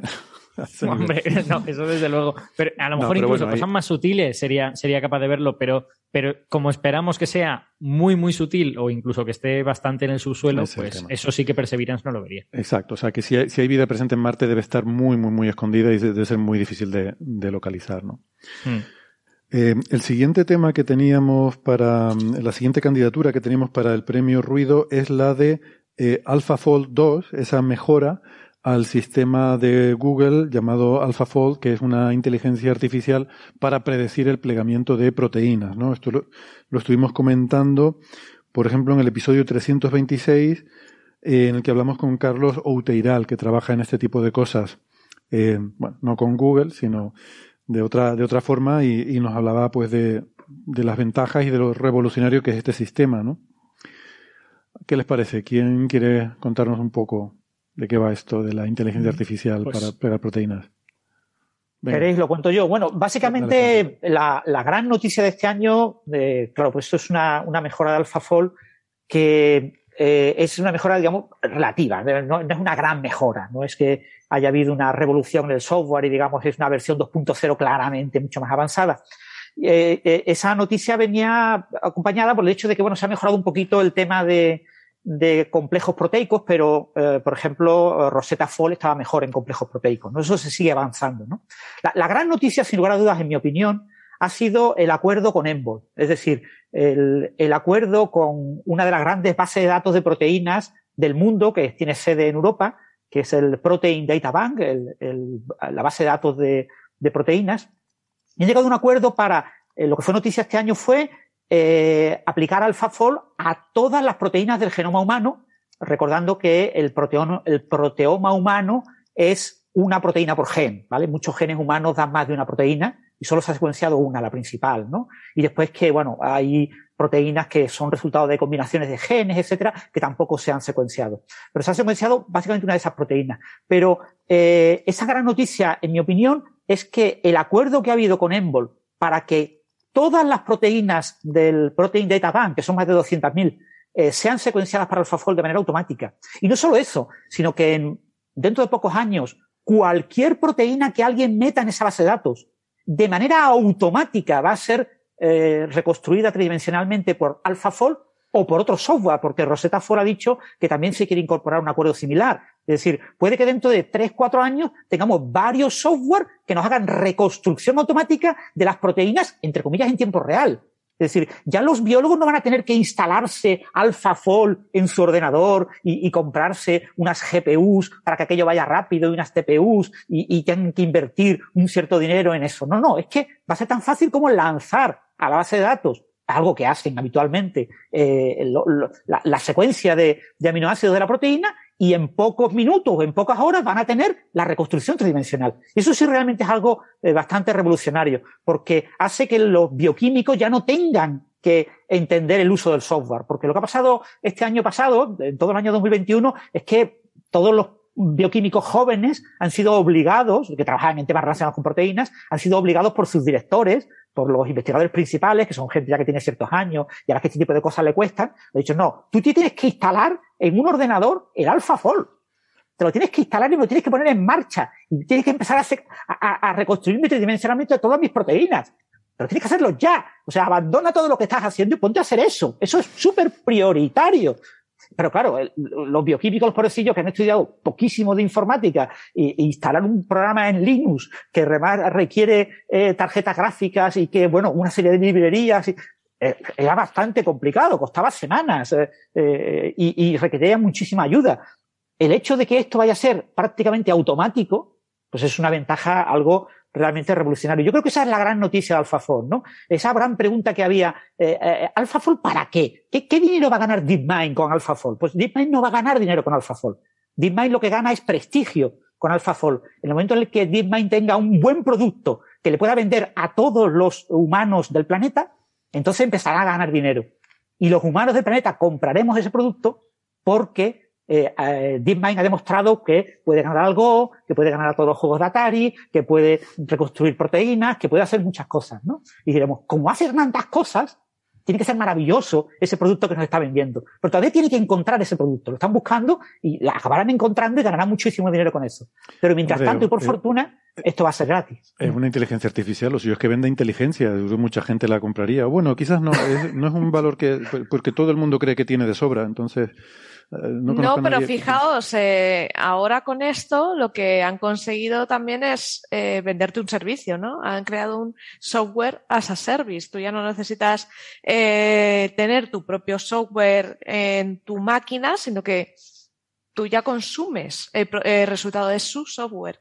Entonces, tener también tu propia división de venta de servicios está muy, es muy interesante. Hmm. ¿Por qué no damos un paso atrás quizás y, explicamos si alguien se ha perdido todas esas discusiones, por qué es tan importante esta, esta revolución que está habiendo con lo de predecir el, la estructura de las proteínas? bueno, la, bueno, bueno, que lo diga Sara si quieres. A ver, el tema de las proteínas es que tú puedes saber un poco de pues, su composición, su, sí, su estructura química y tal, pero eh, eso te dice muy poquito realmente de la proteína, porque lo importante de la proteína es su plegamiento, dónde se pliega, eso, y tenemos que imaginarlas como una llave. Entonces, dependiendo de sus dobleces, de eh, por dónde se ha plegado, va a hacer una cosa distinta. Una proteína con unos ciertos dobleces hace una cosa, otra con unos ciertos dobleces hace otra. Entonces, si quieres que una proteína que has diseñado funcione bien, la tienes que plegar bien. Tienes que conseguir ese plegamiento. y eso es muy complicado. Entonces, hasta ahora, pues era muchísimos años de trabajo incluso, era predicciones, es algo costoso y duro. Mm. Y sobre todo difícil de, conseguir. Y luego tienes un peligro, porque en la naturaleza tenemos eh, proteínas que se han plegado mal. Y claro, tú puedes pensar, y esta proteína que se ha plegado mal, pues bueno, es una proteína que se ha plegado, te puede organizar una muy gorda. Eh, eso que nosotros llamamos los priones. ¿Qué fue la famosa enfermedad de las, de las vacas locas que nos tuvo en vilo los años a finales de los 90? Pues fue esto, fue un prion, una proteína que se había plegado mal y que la lió parda. Cuéntame. Si, si me permites añadir una cosa a lo que has dicho, hay, hay también una razón buena por la que está muy bien poder, a partir de la secuencia de aminoácidos, saber cómo se va a plegar la proteína, que es que la secuencia de aminoácidos la podemos leer en el genoma. Es decir, tenemos, tenemos secuenciados los genomas de muchísimos seres vivos, sabemos cómo traducir esa secuencia de aminoácidos a secuencias de nucleótidos. En la mayor parte de casos también sabemos identificar qué parte de ese genoma es la secuencia de, la proteína y qué parte es otra cosa, porque hay partes del genoma que no, que no codifican para proteínas. Eh, pero, sin embargo, lo que no sabemos es para qué sirven todas esas proteínas. Entonces, eh, poder coger una, una, secuencia de un genoma, traducirla a secuencia de aminoácidos, dársela al AlphaFold y ver a ver qué aspecto tiene eso, pues puede ayudarnos mucho a entender para qué sirven esas partes del genoma, pues yo que sé, de arqueas o de bichos raros que no sabemos cultivar en el laboratorio, ¿no? Exacto. Sí, ya os digo, esa es la siguiente fase, ¿no? O sea, lo primero siempre es ir poquito a poco, ¿no? Entonces, la, la eh, acordaros, los aminoácidos, digamos, lo que nos dice el gen es eh, lo que llama la estructura primaria, ¿no? El, orden de los aminoácidos, ¿no? De las letras que componen la proteína. Son 20 aminoácidos, están combinados en diferentes, en órdenes eh, que van estructurando, se van pegándose como piezas del Lego y se van deformando y van construyendo una estructura tridimensional. Hay una estructura secundaria que es eh, ciertas regiones de aminoácidos se comportan de una manera básicamente de carácter estructural, es decir, son hojas alfa, hojas beta, y después hay unas partes que están como más curvadas, que tienen una, eh, no, no, tienen una función claramente estructural, sino que tienen una función claramente funcional, es decir, normalmente los sitios activos están en esas regiones. Entonces, las proteínas yo tengo que reconstruir no solo la estructura secundaria, que es todas estas partes estructurales de cadenas alfa, sino también la estructura terciaria, es decir, la reconstrucción tridimensional. ¿Para qué quiero yo reconstruir tridimensionalmente la proteína? Pues queda muy bonito en pantalla. No, eh, lo, lo, bonito es que una vez que reconstruyo la proteína, si yo sé con qué interacciona la proteína, con qué otras proteínas o con qué metabolito, con qué sustancias interacciona, yo puedo buscar en la forma tridimensional dónde se encuentran las regiones que interaccionan con ese eh, ligando, con ese metabolito. ¿eh? Eh, ¿Por qué esto es importante? Porque las proteínas, la mayoría se comportan como enzimas. Una enzima es una fábrica, es un reactor químico que tiene, pues, como es una fábrica. La fábrica tiene paredes, tiene suelo, tiene cimientos, pero después, donde realmente ocurre la reacción química en una fábrica de ingeniería química es en una serie de tubos donde están ocurriendo las reacciones. Con la proteína ocurre lo mismo. Hay una serie de lugares que son los lugares donde ocurre la reacción química. La, enzima actúa como eh, catalizador de una reacción química. Si eh, un producto o dos productos entran en una cierta región de la proteína, se acercan por la propia estructura de la proteína, la proteína los acerca y hace que la reacción química, que básicamente es, las reacciones químicas es que las cosas choquen. Las cosas chocan y de vez en cuando cuando chocan se pegan, cambian y salen fuera cosas distintas a las que entraron en el choque. Pues aquí en la proteína, actuando como catalizadora, lo que hace es que el choque ocurra en una región interna, normalmente está expuesta para que, haya un tubo de entrada o un cuenco, un lugar donde entran, entran ahí los metabolitos, se acercan lo suficiente para reaccionar, reaccionan, al reaccionar cambian su forma, eh, generan que ese hueco se abra un poquito y salen esos productos. Entonces la enzima eh, permite que ciertas reacciones químicas ocurran, pues mil veces, un millón de veces más rápido de lo que ocurrirían si no existiera la enzima. Entonces las enzimas son la clave de la función en biología. ¿eh? Hay una, un dogma, un, dicho que dice que eh, la forma da la función. Entonces las proteínas, la estructura tridimensional determina la función. Eso no es del todo verdad, porque una vez que yo tengo la forma y eh, puedo encontrar o más o menos localizar dónde están los lugares activos, ahora en el lugar activo tengo que estudiar la química en detalle. Y la química en detalle no solo depende de la forma, sino depende también de la física cuántica implicada en el sitio activo. En los sitios activos ocurren reacciones químicas, las reacciones químicas son procesos cuánticos y por lo tanto hay que eh, usar un poquito de cuántica para entenderlo bien. Pero obtener la estructura tridimensional de una proteína es un primer paso para poder hacer eh, biología funcional, para poder hacer biología estructural, para poder hacer, eh, para poder tratar de entender cómo funciona esa, sustancia que es la enzima. Ese es el primer paso. Pero hay, por supuesto, muchos pasos posteriores que hay que dar. Eh, pero bueno, si el primer paso lo tenemos que hacer por cristalografía, tenemos un problema y es que no todas las proteínas se pueden cristalizar fácilmente. Entonces, mm. como no todas las proteínas se pueden cristalizar y algunas cristalizarlas es extremadamente difícil, pues tener reconstrucciones tridimensionales me ayuda muchísimo porque el ordenador le importa un comino que sea fácil o difícil cristalizar la proteína. El ordenador te da una predicción, otra cosa es que sea fiable o no. Con AlphaFold son bastante fiables. Y es que además, si tienes un ordenador, puedes incluso ver la conformación de las proteínas en diversos ambientes. Porque cuando, cuando la cristalizas, la cristalizas en un ambiente concreto y el ordenador, vamos, todo depende de cuánto te fíes, ¿no? De, de, cómo de bien el ordenador va a hacer ese trabajo. Pero tú al ordenador le puedes decir, oye, ¿y esta proteína en un pH ácido eh, ¿tendría el mismo aspecto o va a tener un aspecto un poco distinto? Y eso puede ser una información interesante. Eso todavía no lo hace AlphaFold, ¿no? O sea, en el plegamiento hay un punto clave, o sea, la, gran dificultad del plegamiento fundamentalmente es el ribosoma. Es decir, el ribosoma es, la, es un complejo proteico y está formado por proteínas y por eh, ARN ribosómico, por trozos de ARN. Es una estructura, una especie de fábrica que recibe ARN mensajero y que a partir del ARN mensajero va cogiendo aminoácidos y los va pegando construyendo la proteína. Entonces la proteína se pliega saliendo del ribosoma, es decir, pegada al ribosoma.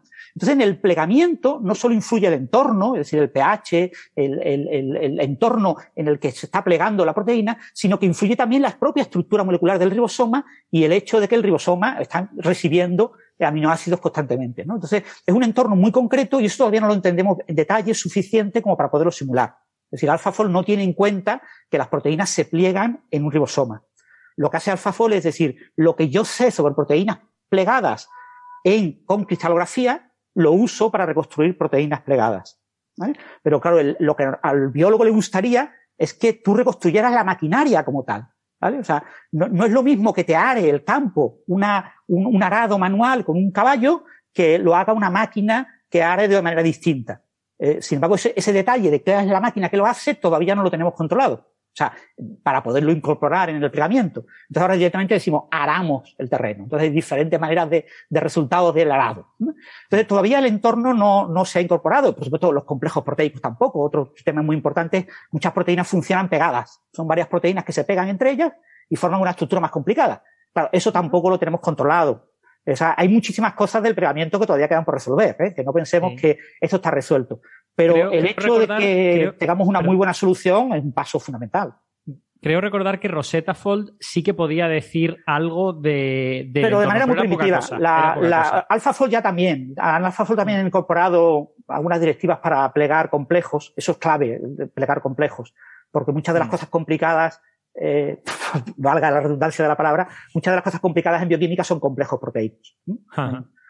Una pregunta. El tema de que cristalicen, que sean difíciles de cristalizar algunas proteínas, ¿se debe a que la proteína se desnaturaliza con relativa facilidad? Es muy Claro, las proteínas, también, a ver, la, estructura tridimensional de una proteína no es un cristal. O sea, eh, en el sentido de que no es una cosa rígida. las proteínas tienen partes bastante rígidas las cadenas alfa, por ejemplo, son muy rígidas, tienen una estructura muy, que esto está muy empegadito, todo está perfectamente encajado, como las piezas de Lego bien encajaditas, mm. pero tienen otras partes que son partes como, como que se curvan, que tienen mucha más libertad. Y, esas partes curvadas, eh, ahí muchas veces es donde está la clave de la proteína. Eso permite que las proteínas tengan flexibilidad. Habéis visto, por ejemplo, esas proteínas, esas quinasas que andan eh, por ejemplo, por el, eh, pues, eh, ese tipo de movilidad en las, en las proteínas es muy habitual, ¿eh? es muy, muy habitual que las proteínas tengan ciertas partes móviles. Entonces, el problema que tiene la, la cristalización es que para cristalizar la proteína, eh, lo que conviene es que la proteína sea compacta, modular, globular, que sea una proteína que sea un pegote, que, que se mueva poco entonces eso es fácilmente cristalizable. Si la proteína tiene partes que, que eh, tienen partes como móviles, como son varios pegotes pegados con, con ciertas eh, curvitas, ¿no? Eh, pues eso, eh, eso complica mucho la cristalización porque, como dice eh, Sara, se puede desneutralizar, se pueden romper esas partes, se pueden cambiar de forma. Cuando tú miras las reconstrucciones ves mucha variabilidad. La clave de que podamos reconstruir tridimensionalmente es que todo sea idéntico, ¿no?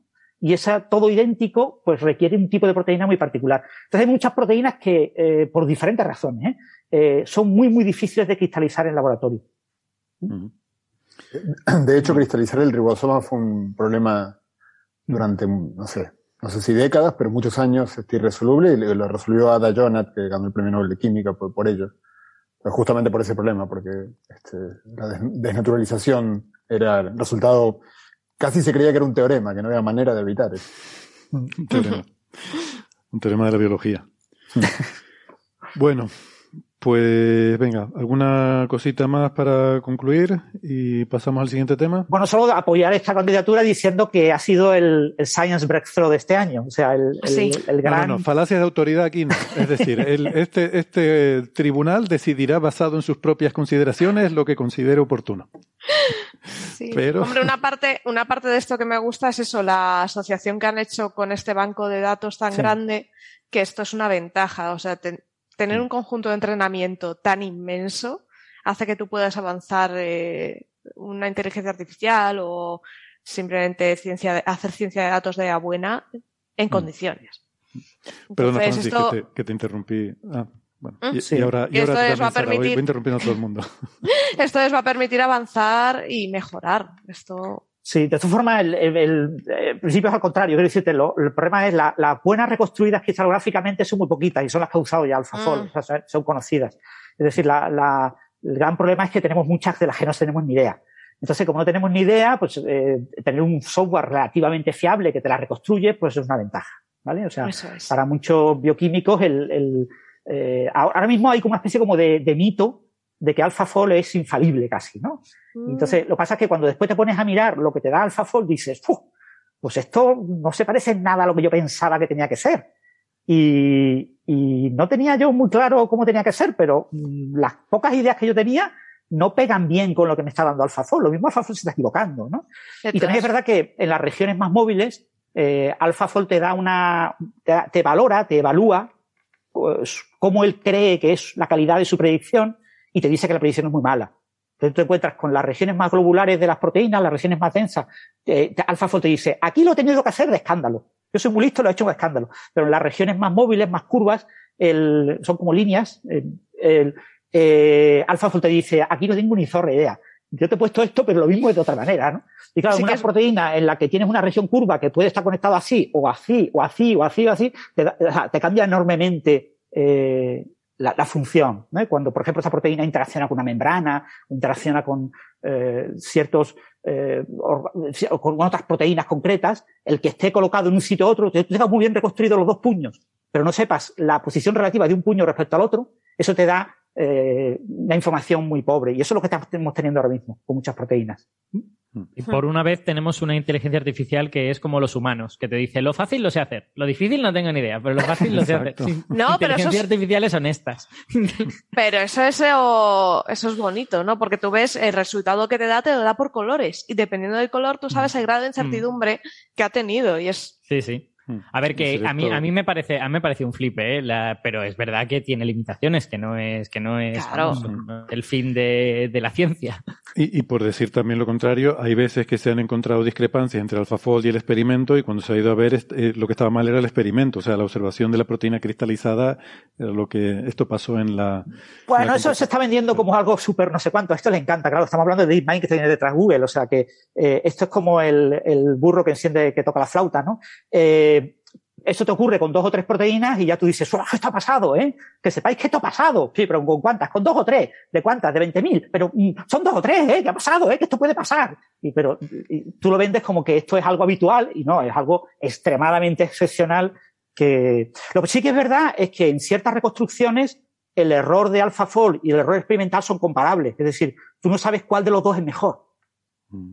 No sabes si la buena es la de AlphaFold o la, o la experimental, ¿no? Eso, eso ocurre, ¿no? Pero que haya habido ese, ese tipo de fallos en la cristalografía de que el resultado cristalográfico esté extremadamente sesgado por la cinética química del proceso que ha llevado a la cristalización, es algo excepcional, algo muy, muy excepcional. Bueno, em, en cualquier caso, lo que quería era recordar que ya AlphaFold ganó el premio Señal, si no recuerdo mal, hace un par de años, Ah. y aquí lo que estamos debatiendo es la mejora de AlphaFold, ¿no? Este AlphaFold 2 que se ha, que se ha llamado. Eh, pues, en fin, em, por tener claro que eso, eso es lo que es la candidatura, no, no el, no todo el, fin. Que no, el que no se le puede dar, no se le puede dar el premio señal de descubrimiento de las proteínas. que Eh, tiene que ser a lo que ha hecho AlphaFold de este año. Exacto, no se le puede dar al, pre- al, al hecho de usar una inteligencia artificial para predecir el plegamiento de las proteínas, sino a, Exacto. a lo A que la es mejora. AlphaFold 2, a la mejora con respecto a AlphaFold. Si realmente es tan sustancial que, oye, hay mucha gente que piensa que sí, eh, incluido Carlos Oute- Outeireal, con el que estuvimos hablando en ese episodio, el cual, por supuesto, le, le mandamos de nuevo un saludo. Bueno, siguiente tema, este les va a encantar a, pues a, seguro que a José, a Francis, a Alberto, eh, bueno, y posiblemente también a José Alberto, que tiene también, que al fin y al cabo eres teórico de formación, de formación separado. Em, y es el tema de que em, esta anomalía en el momento magnético del muón, que ya se había visto, pues eh, está ahora en 4,2 sigma, ¿no? Entonces, bueno, no sé quién nos quiere hacer un poco una introducción al tema. Em, Si queréis, si queréis lo, lo cuento un poco yo, pero me ha hecho, me ha hecho gracia. Me ha hecho gracia, mis amigos experimentales se van a enfadar, ¿no? Porque dices, esto le va a gustar, bueno, también a José Alberto, que es un poco teórico, y mis amigos experimentales estarán diciendo, es un resultado experimental. esto no tiene nada que ver. no, es, Yo es estaba una a punto de sacar a discrepancia. tarjeta roja. Es, es una discrepancia entre teoría y observación. Realmente, verdad. ¿no? Es un Bueno, experimental, pero con posibles implicaciones, ¿no? En, en teoría. Claro, pero no, es que yo siempre me río de esas, de esas tonterías que hay en mi campo porque hay como una separación artificial entre teóricos y experimentales que encima se llevan mal entre sí y a mí me parece todo como un poco infantil y un poco tonto cuando la ciencia, pues una cosa sin la otra no puede funcionar, ¿no? Eh, bueno, a ver, ¿qué es esto? Pues esto es básicamente la medida de una propiedad de los muones, que es el momento magnético anómalo. Las, las partículas, ya sabéis, eh, todos los eh, amantes de este programa saben que las partículas tienen spin y que el spin es una especie de como, se, o sea, se puede interpretar como una especie de campo magnético que las partículas tienen, ¿vale? Eh, entonces, la medición muy precisa de ese campo magnético te puede permitir poner a prueba las predicciones del modelo estándar. Esencialmente, el modelo estándar te dice todas las propiedades de cada partícula se ven afectadas por la presencia de todas las demás partículas del modelo estándar. Porque en realidad lo que tenemos en la naturaleza es los campos de las partículas. Tenemos el campo del electrón, el campo del muón, el campo del fotón, todos los campos juntos y las partículas no existen de forma aislada. No existe un muón aislado, sino que existe un muón que está, bueno, intercambiando energía o de alguna manera eh, interaccionando con los campos de las otras partículas que tiene alrededor. El muón está, a pesar de que se esté moviendo por ahí, pues está de alguna manera interaccionando con el campo del electrón, aunque ahí no haya electrones, porque está interaccionando con el vacío de los electrones, si queréis, o con el vacío de los fotones, ¿no? Entonces, la presencia de todos esos campos afectan a las propiedades de las otras partículas. Cuando la interacción entre los campos no es fuerte, ese, ese grado de afectación es pequeñito. Cuando la interacción entre los campos es muy fuerte, pues puede ser muy grande, ¿no? Entonces, eh, esencialmente, el campo magnético del muón, este, este momento magnético, se conoce muy bien y también se puede calcular bien cómo le afectan a ese campo magnético la presencia del resto de partículas del modelo estándar.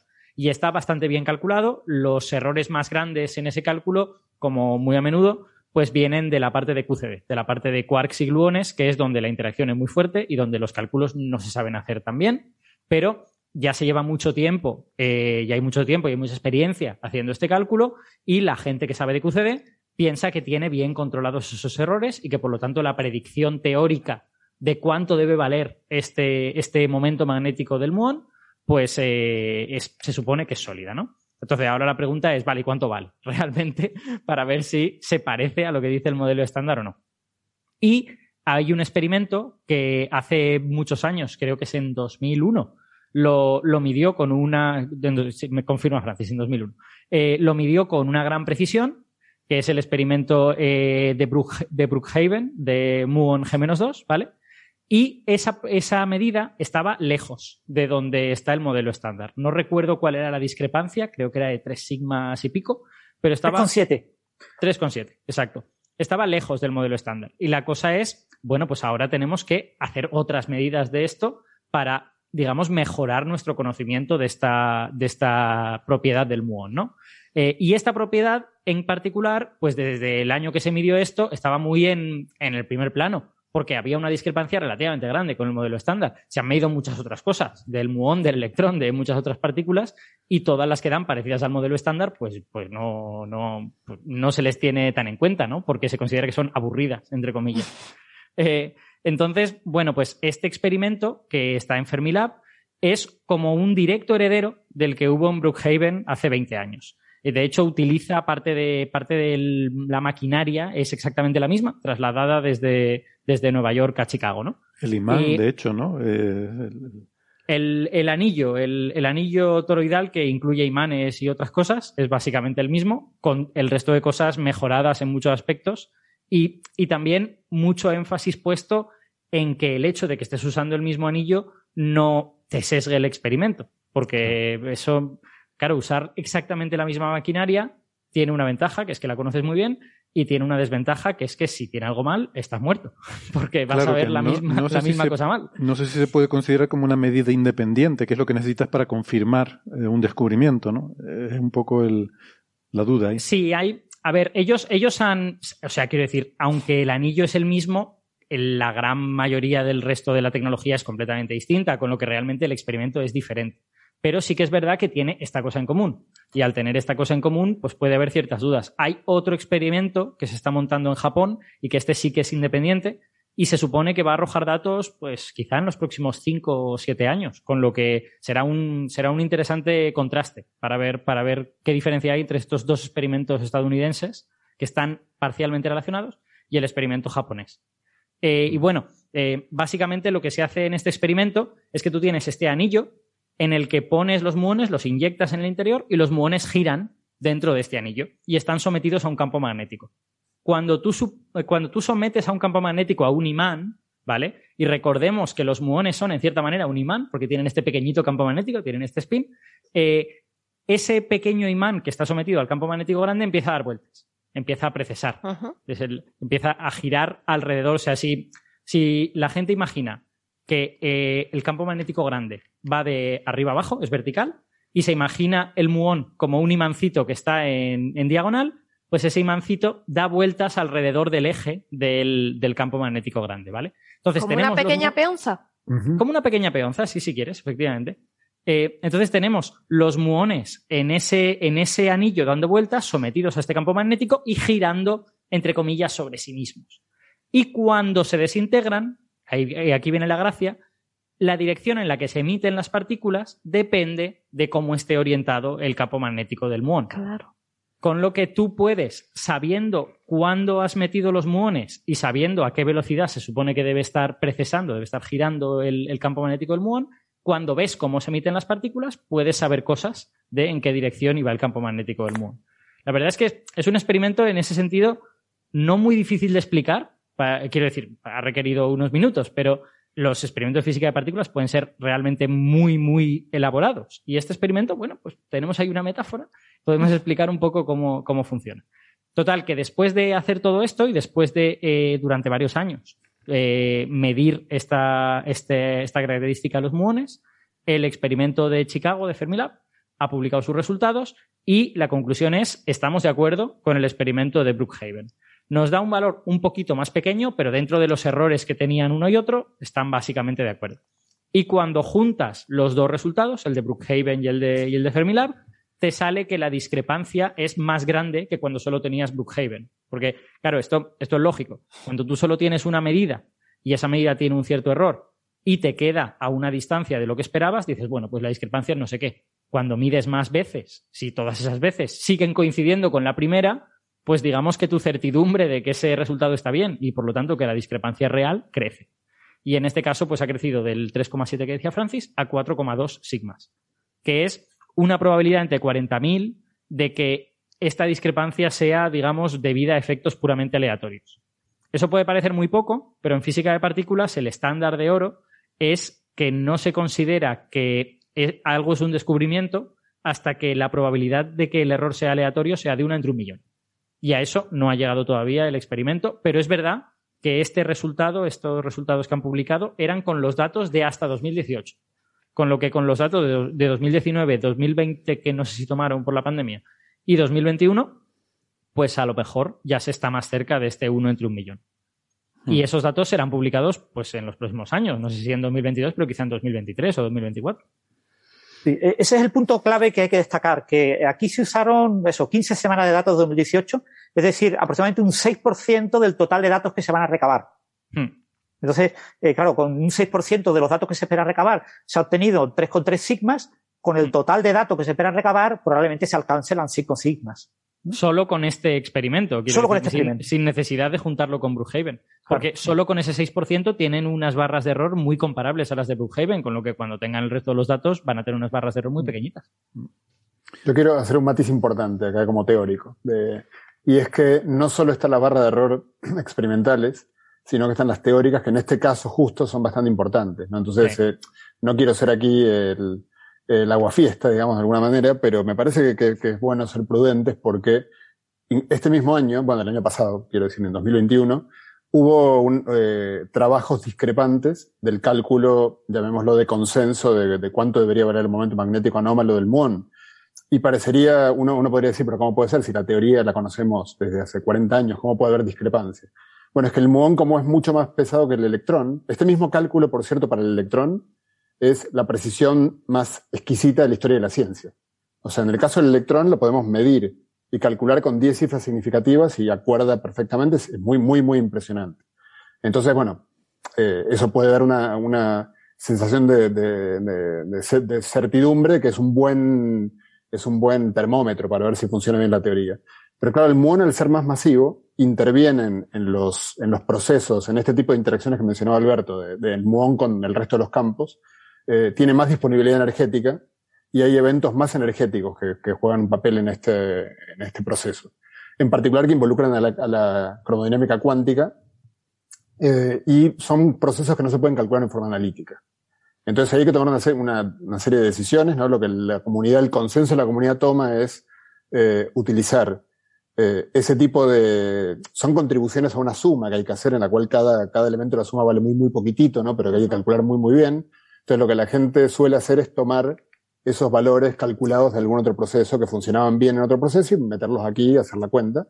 Pero es que hay un grupo de, de esto que es, eh, sobre todo hay un húngaro muy conocido y luego gente de Alemania y de Francia, que eh, está haciendo cálculos poniendo en el retículo la teoría, ¿no? Eh, digamos, o sea, simulando esto en un ordenador y, diciendo que el ordenador lo calcule sin dar por sentado nada, sino que calcule directamente estos procesos. Y si uno toma esos valores eh, la discrepancia con los resultados de, del año pasado es de 2 sigmas. En lugar de ir de 3,6 a 4,2 se redujo a 2 sigmas. Eh, yo he comentado, yo digamos, no soy especialista en, casi nada, pero sobre todo en, en, retículo, por ejemplo.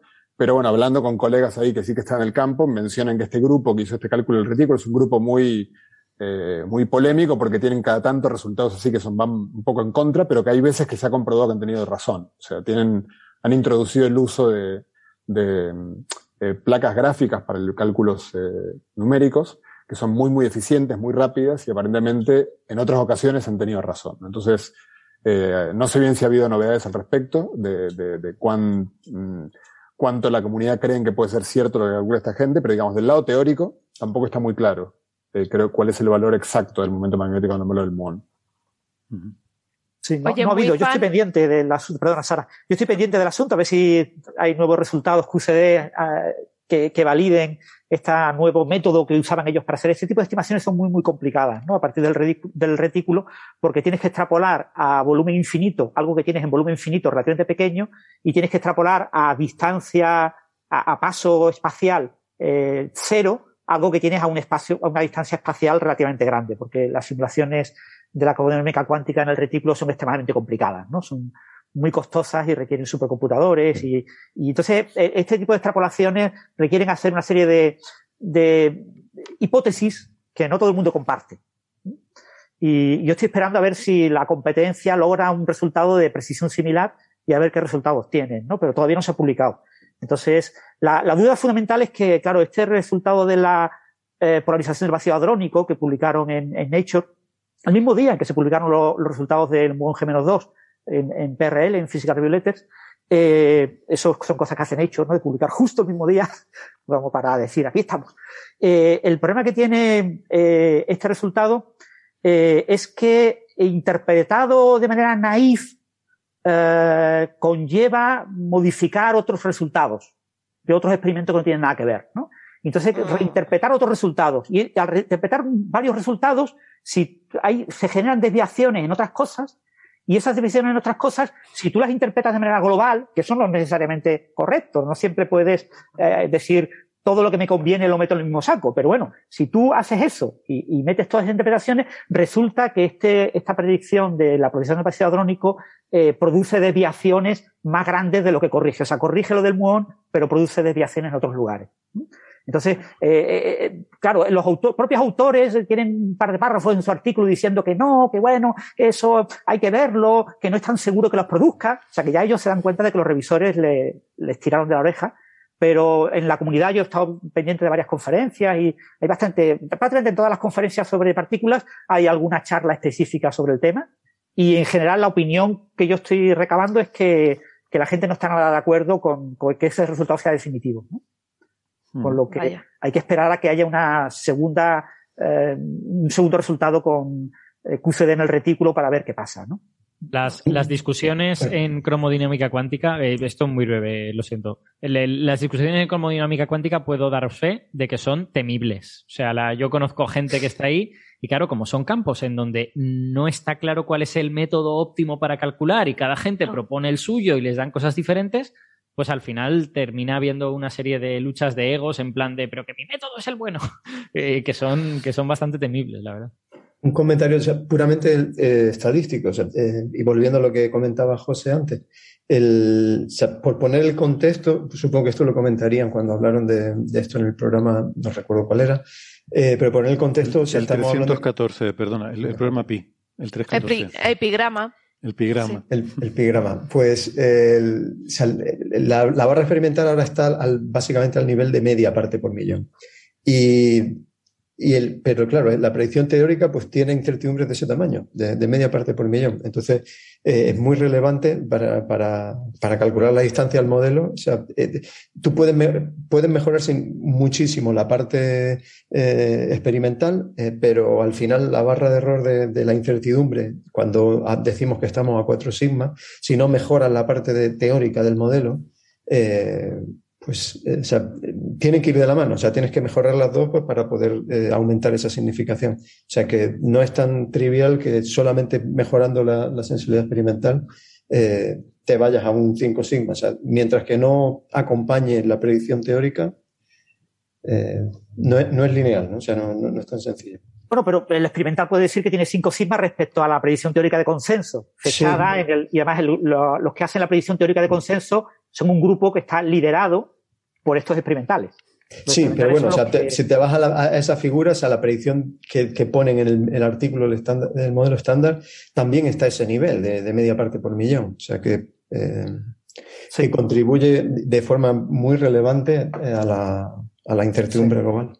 Esto hay que recordar que esto nos pasó con el bosón de Higgs. Uno de los problemas que hubo con el bosón de Higgs era que las incertidumbres teóricas en, las predicciones que esperábamos para confrontar las observaciones en el LHC de las colisiones con la, eh, y poder interpretar si eh, eran señal o no de un bosón de Higgs, era necesario confrontarlas con teoría y la teoría estaba muy retrasada en el sentido de que no había habido un esfuerzo suficientemente grande en predicción de este tipo de, colisiones previo y entonces hubo avances en paralelo.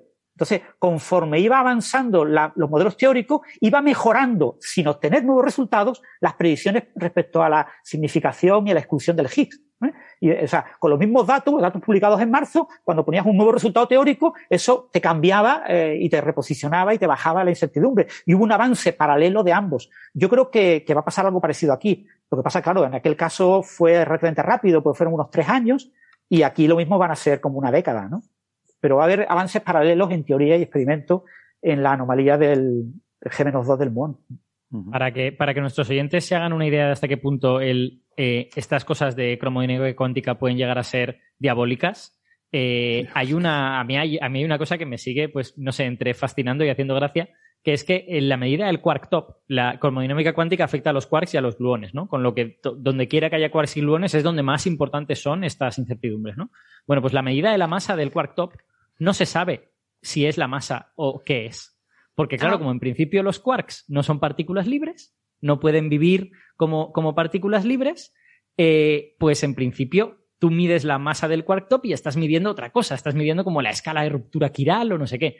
Pero el quark top resulta que tiene una vida tan cortita que no le da tiempo a formar hadrones, no le da tiempo a quedar encerrado dentro de otra partícula, con lo que los experimentales miden una masa del quark top y no saben lo que es. Y hay discusiones acerca de qué es lo que estamos midiendo para el quark top, porque, porque bueno, hay digamos diversas definiciones de la masa, una que se parece más a lo que eh, de manera naif entenderíamos como la masa de una partícula y hay otras que, digamos, son parámetros dentro de la teoría con una interpretación un poquito más compleja, ¿no? Y hay discusiones acerca de qué es lo que están midiendo por el hecho de que como no sabemos hacer bien los cálculos en cromodinámica cuántica, no estamos muy seguros de qué es lo que medimos. Hmm. Bien. Bueno, y eh, por último, la última candidatura que tenemos al premio señal em, es la imagen obtenida por la colaboración del Event Horizon Telescope, el telescopio del horizonte de sucesos, de el famoso agujero negro supermasivo del centro de M87, eh, pero en este caso en polarización. ¿eh? Ya hablamos eh, en su día, bueno, hemos hablado de los dos temas, pero de lo que todo el mundo eh, tendrá en mente y recordará el, famoso donut, ¿no? La, imagen de la que tanto se ha comentado del famoso agujero negro supermasivo, pero lo que tuvimos este año fue la polarización eh, medida en esa imagen, ¿no? que también pues eh, es una propiedad muy interesante que nos dice cómo está vibrando la luz en cada píxel de esa imagen y eso pues tiene información relevante con la física que está ocurriendo ahí, que tiene que ver con campos magnéticos y otras cosas, ¿no? Em, no sé, quiero aprovechar y eh, José, José Alberto, eh, ustedes que quizás han contribuido menos a las otras discusiones, les animo a que eh, en este, en este caso, que además creo que esta candidatura les gusta particularmente, pues a que tengan oportunidad de explayarse, ¿no? Por ejemplo, José, ¿quieres empezar tú y contarnos por qué la propones como candidata al premio Señal? Vale, digo algo cortito. Bueno, a mí me parece que eh, me, gustaron más las candidaturas que considere que son hitos y que son una primera vez que se logra algo, por más que sea quizás este, que se sepa que en el futuro va a ir mejorando, eh, que las que son algo que me parece un paso más de, o sea, que se podría haber dado el año anterior o dar el año que viene, ¿no? sí, em, como, como dirían tus compatriotas, te gustan más pasos que sean grandecitos que pasos grandecitos, ¿no? Eh, exactamente, exactamente, dirían los de Luthier. En, este caso, digamos, bueno, es la primera vez que se puede ver un indicio directo de los eh, campos magnéticos del, entorno de un agujero negro activo, supermasivo, eh, y hay todo una, hay todo una desarrollo teórico intentando explicar por qué se producen eh, en este tipo de agujeros negros los jets, ¿no? que como los que se observaron, de hecho M87 estrella, recordemos que es algo muy sorprendente, pero fue observado el jet de ese agujero negro hace más de un siglo. Este, es un jet, son, jets muy, muy grandes, entonces se pueden observar desde muy, incluso desde muy lejos.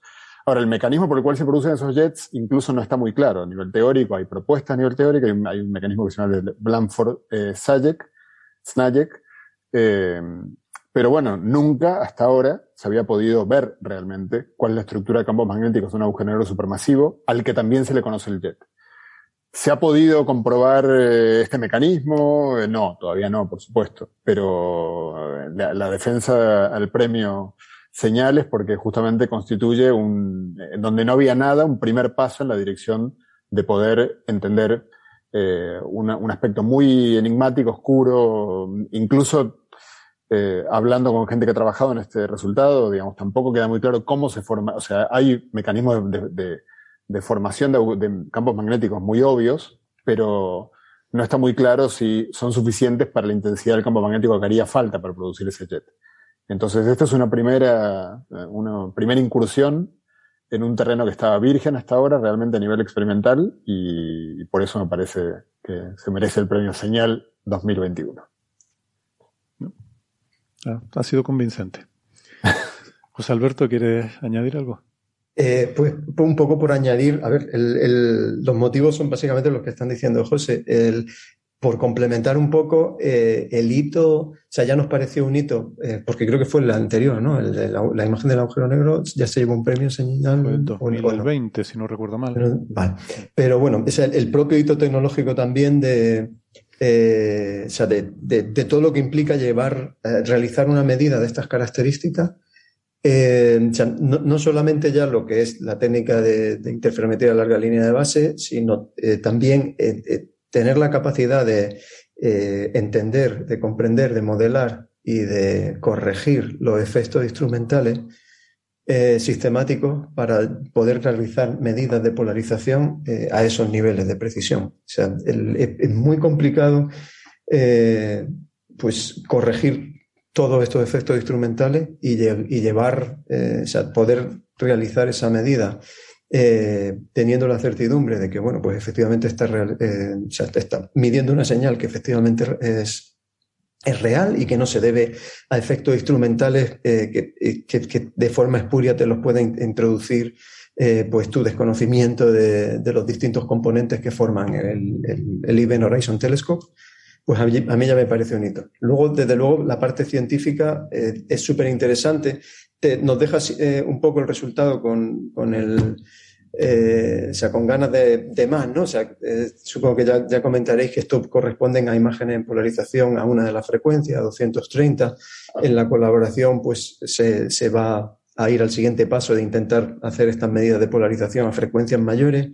Eh, porque, bueno, para entender bien eh, cuáles son los mecanismos implicados, la física implicada en, esos procesos de, que producen la polarización y, no solo la polarización, sino también los mecanismos de depolarización. El hecho de que no se ve polarización a lo largo de todo el anillo, sino que hay zonas que parecen que están parcialmente depolarizadas eh, y, que, y, que, bueno, pues eh, el entender eh, si eso, esa depolarización parcial es algo intrínseco o es algo de, digamos, de un efecto de propagación del plasma que hay en el, en el medio y entender cuáles son las propiedades de ese plasma, pues tener medidas a más alta frecuencia contribuirán en el futuro.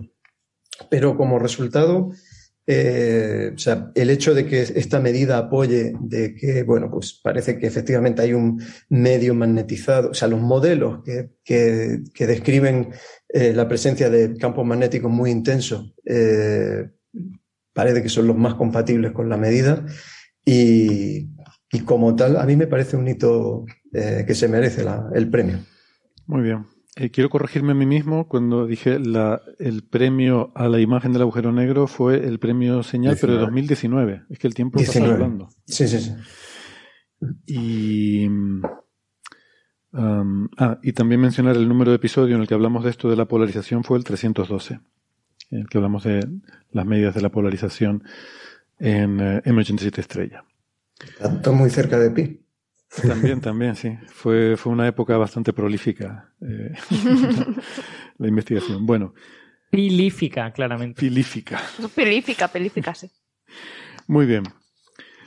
Si no tiene más que añadir a este respecto, eh, con esto concluimos el repaso por todas las candidaturas del premio Señal. La verdad es que le hemos dedicado bastante tiempo y me gusta. Prefiero que dediquemos más tiempo al programa a esto que a lo que viene a continuación, que es el repaso de las candidaturas de premio Ruido. Entonces, bueno, ya llevamos prácticamente dos horas de programa y tenemos pues unas poquitas candidaturas que también ha habido eh, grupos, personas, gente, instituciones, cosas, que entes que, que, que quizás merecen Em, pues recibir esa eh, etiqueta de, premio ruido y mm, podemos pasar rápidamente a mm, discutir estas eh, candidaturas y luego ya pues pasaremos a la deliberación y al anuncio del veredicto del jurado. Pero bueno, empezamos. Candidaturas al premio ruido.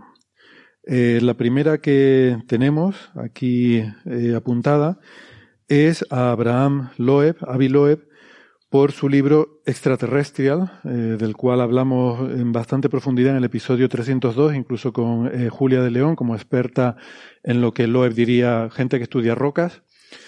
Eh, Julia estudia rocas y mucha otra gente, y a mucha honra, no pasa nada. Eh, el universo está lleno de rocas y es muy digno estudiarlas, ¿no? Y por eso sabemos mucho sobre, sobre las rocas y, su comportamiento en el espacio. Em, bueno, Avi Loeb eh, afirma que esta roca no es tal cosa, eh, o, esto que, que, toda la gente que estudia rocas piensa que son rocas, Avi Loeb piensa que es una nave espacial extraterrestre por razones que son difíciles de entender, que estuvimos analizando en aquel episodio y que él explica brevemente en su libro, que como nos recordaba Francis, es casi más una autobiografía y un explicarnos, pues, en fin, cómo fue su infancia, su vida, por qué es tan listo y, cómo se le ocurren estas ideas tan geniales, ¿no? bueno, el libro se ha vendido muchísimo, por eso lo considero yo eh, candidatura a premio ruido y además entre mucha gente, muchos divulgadores le han dado mucha difusión y mucha gente ha tratado, yo creo que con más seriedad de la que se merece esta noticia. Que, a ver, yo no digo que Oumuamua no sea una nave extraterrestre, pues igual podría serlo, pero no creo que haya ninguna evidencia para afirmarlo categóricamente, ¿no? Yo defendía a Loeb cuando las primeras entrevistas decía que él pensaba que podía serlo, bueno, está en su derecho de pensar lo que quiera, pero cuando ya empezó a decir que él eh, estaba convencido de que eso es lo que era y que el resto de gente pues prácticamente está involucrado en una gran operación de cobertura y supresión de sus ideas, pues ya es cuando empezó a parecer que estaba mm, pasándose de la raya, ¿no? Y luego ya cuando tuvo aquel incidente desagradable con Jill Tarter, pues creo que, que quedó incluso más desacreditado, aunque quizás esto ya son falacias ad hominem y ya son cosas de, de la persona más que de, más que de, de, la idea en sí, ¿no? O sea, bueno, la idea de que Oumuamua pudiera ser, la hipótesis de que Oumuamua pudiera ser una vela solar o una sonda, lo que tú quieras, puede ser defendible. Él escribió algún paper con esa idea y me parece bien que lo escriba. Eh, todo lo que vino después y, en fin, y el ruido que ha generado y el libro y los, todos los charcos que ha pisado, pues me parece que es lo que yo considero que es una candidatura muy digna a premio ruido, ¿no? No sé qué opinan ustedes. Aunque tampoco tengo mucho apoyo en esto, pero bueno, a mí me parece que ha sido el ruido del 2021. Yo estoy completamente de acuerdo contigo. A mí me, a mí, a mí me produce eh, un poco de indignación y mucha más pena que indignación que una persona que es realmente un científico y que ha hecho cosas en ciencia y que, quiero decir, que no es un botarate que va por ahí, pues se enquiste en, en algo como esto que puede ser importante o no importante, pero oye, pues si la gente no te da la razón y cree que no tienes razón, pues no pasa nada. Pues la gente cree que no tienes razón. Y esto de me enfado, no respiro, escribo un libro, doy entrevistas diciendo que todos están contra mí, que no me pasan el balón, pues es que me parece, me parece impropio de una persona en su sano juicio, básicamente. Eh, entonces, eh, yo creo que la idea de que Oumuamua pueda ser una nave extraterrestre es improbable, pero defendible. Eh, creo que enfadarse y no respirar porque la gente no te dé la razón es poco comprensible. Eso es. Y, estamos hablando, perdón, me olvidé de mencionar, entre todo, por si alguien se ha perdido toda la historia previa, que no estamos hablando, como dice Alberto, es un científico y además un científico muy relevante y muy reputado, nada menos que el, en, aquel momento el jefe de astronomía, el catedrático, el director de todo el departamento de astronomía de Harvard, eh, casi nada el aparato, director del instituto del Black Hole Institute, y además una persona con muchísima, eh, muchísimo arraigo en la alta política de Estados Unidos, como creo que mencionaré un poco más adelante, que tenía pensado contar alguna cosilla más. Pero bueno. Em, pero ya es en otra candidatura, no en esta. yo creo que comenté en ese momento que, alguien que evidentemente está en la, élite del sistema científico mundial, ¿no? ser profesor en Harvard es estarlo, y que luego se autoperciba cuando se puso a, paranoico con, presentando este, estos resultados, se, se, autoperciba como un marginal mm, o alguien marginado por la comunidad, eh, habla muy mal de muchas cosas, pero sobre todo de su capacidad para sacar conclusiones sobre si, si, no se da cuenta que él es profesor en Harvard y que no es un marginal, pues poco, flaco, poco lo voy a creer si él se da cuenta que una roca es una nave espacial. O sea, digo, eh, lo, lo, otro es mucho más fácil de cualquier persona este, con muy poco entrenamiento, llegaría a una conclusión a la cual se ve que él no fue capaz de llegar consigo mismo, mirándose al espejo, mirando su nómina, eh, pues no sé. No, no, o sea, e, está claro que está nublado, es un tipo muy, muy brillante, con un montón de contribuciones muy importantes, pero que tiene un ego que no puede, no le cabe en el cuerpo y que, bueno, es, bueno, yo creo que reciba varios premios ruidos, varios años consecutivos. Bueno, Sí, eh, Héctor, me alegro yo, de que eh, pienses, que- de que, perdona, solo una cosita, me alegro de que pienses eso porque te recuerdo que no votaste por esta candidatura, pero bueno, estás a tiempo en el, luego en el No, debate. Todavía no hubo votación, todavía no hubo votación, no, no cuentes la- las Ah, vale, internas. Bueno, bueno, luego, pues luego hablaremos de eso. Pero digo en, el- en la, digamos, en la discusión inicial a la hora de debatir las candidaturas que tuvimos por mail. Perdona, Alberto, me decías.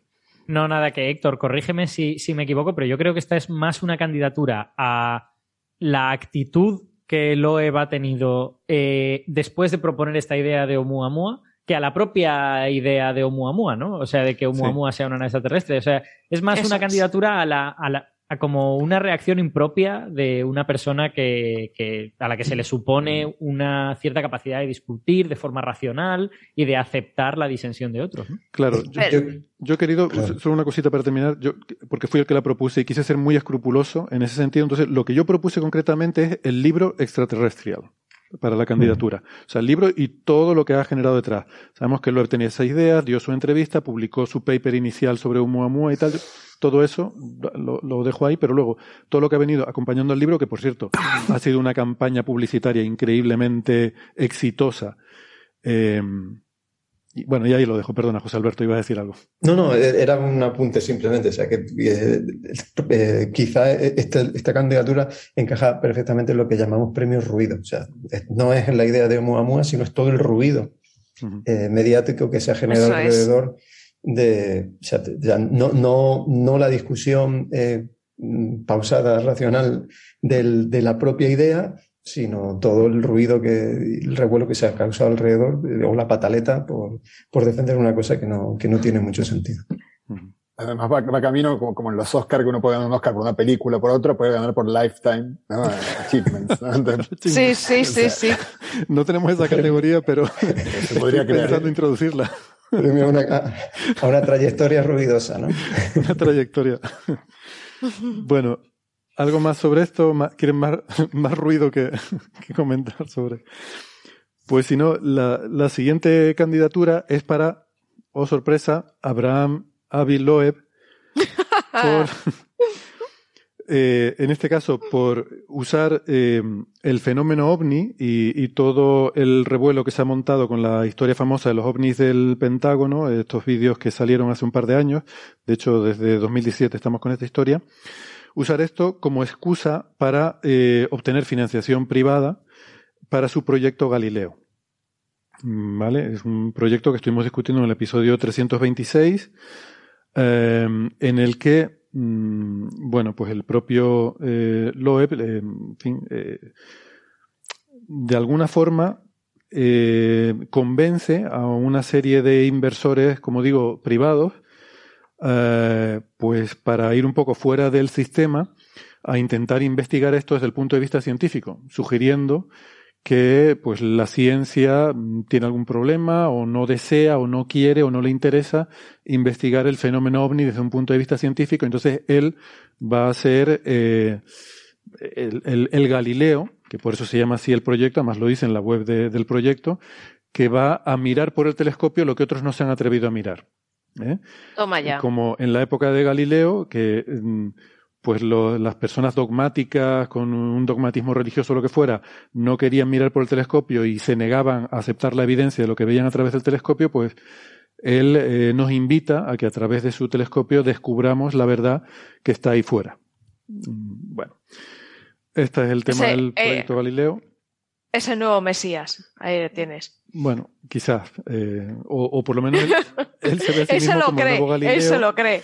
no sé si Mesías, pero por lo menos Galileo se pone a, a ese nivel y mm, eh, vamos a ver, eh, busca financiación privada porque sabe que son temas que pueden resultar atractivos a algunas personas, pero que es más difícil que el mundo académico se la vayas a colar de forma, no sé, tan fácil, ¿no? Porque bueno, este es un tema que ya lo hemos discutido aquí alguna vez, que no, no da para mucho realmente, esos famosos vídeos, bueno, ahí están dándoles vueltas todavía un montón de gente y entre ellos Loeb para, creo yo que, utilizarlos pues para cosas como esta, ¿no? Sacar, sacar financiación, que luego cuando ves la, la, la web del proyecto, pues lo que piensa hacer es cosas como seguir investigando objetos interestelares como Oumuamua y luego intentar poner una red de telescopios con los que poder ver ovnis, pero no sé yo muy bien.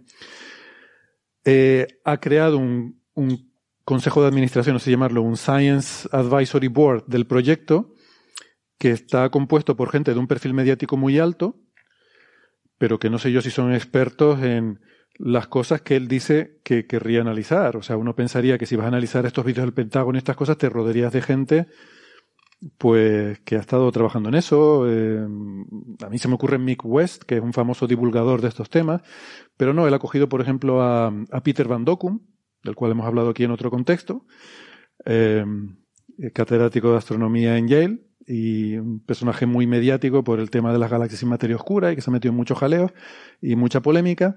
Gente como Steven Wolfram, del cual hemos hablado también, eh, que ha resuelto la física, que por cierto no he vuelto a oír nada sobre ese tema, ¿no? Porque él resolvía la física, pero dejaba ahí a los estudiantes que cogieran sus métodos y ya con eso. Pero, pero Héctor, ¿qué dices? Pero si ya está resuelta. O sea, ¿qué vas a oír, haber oído hablar si ya está? ¿Si ya, ha acabado?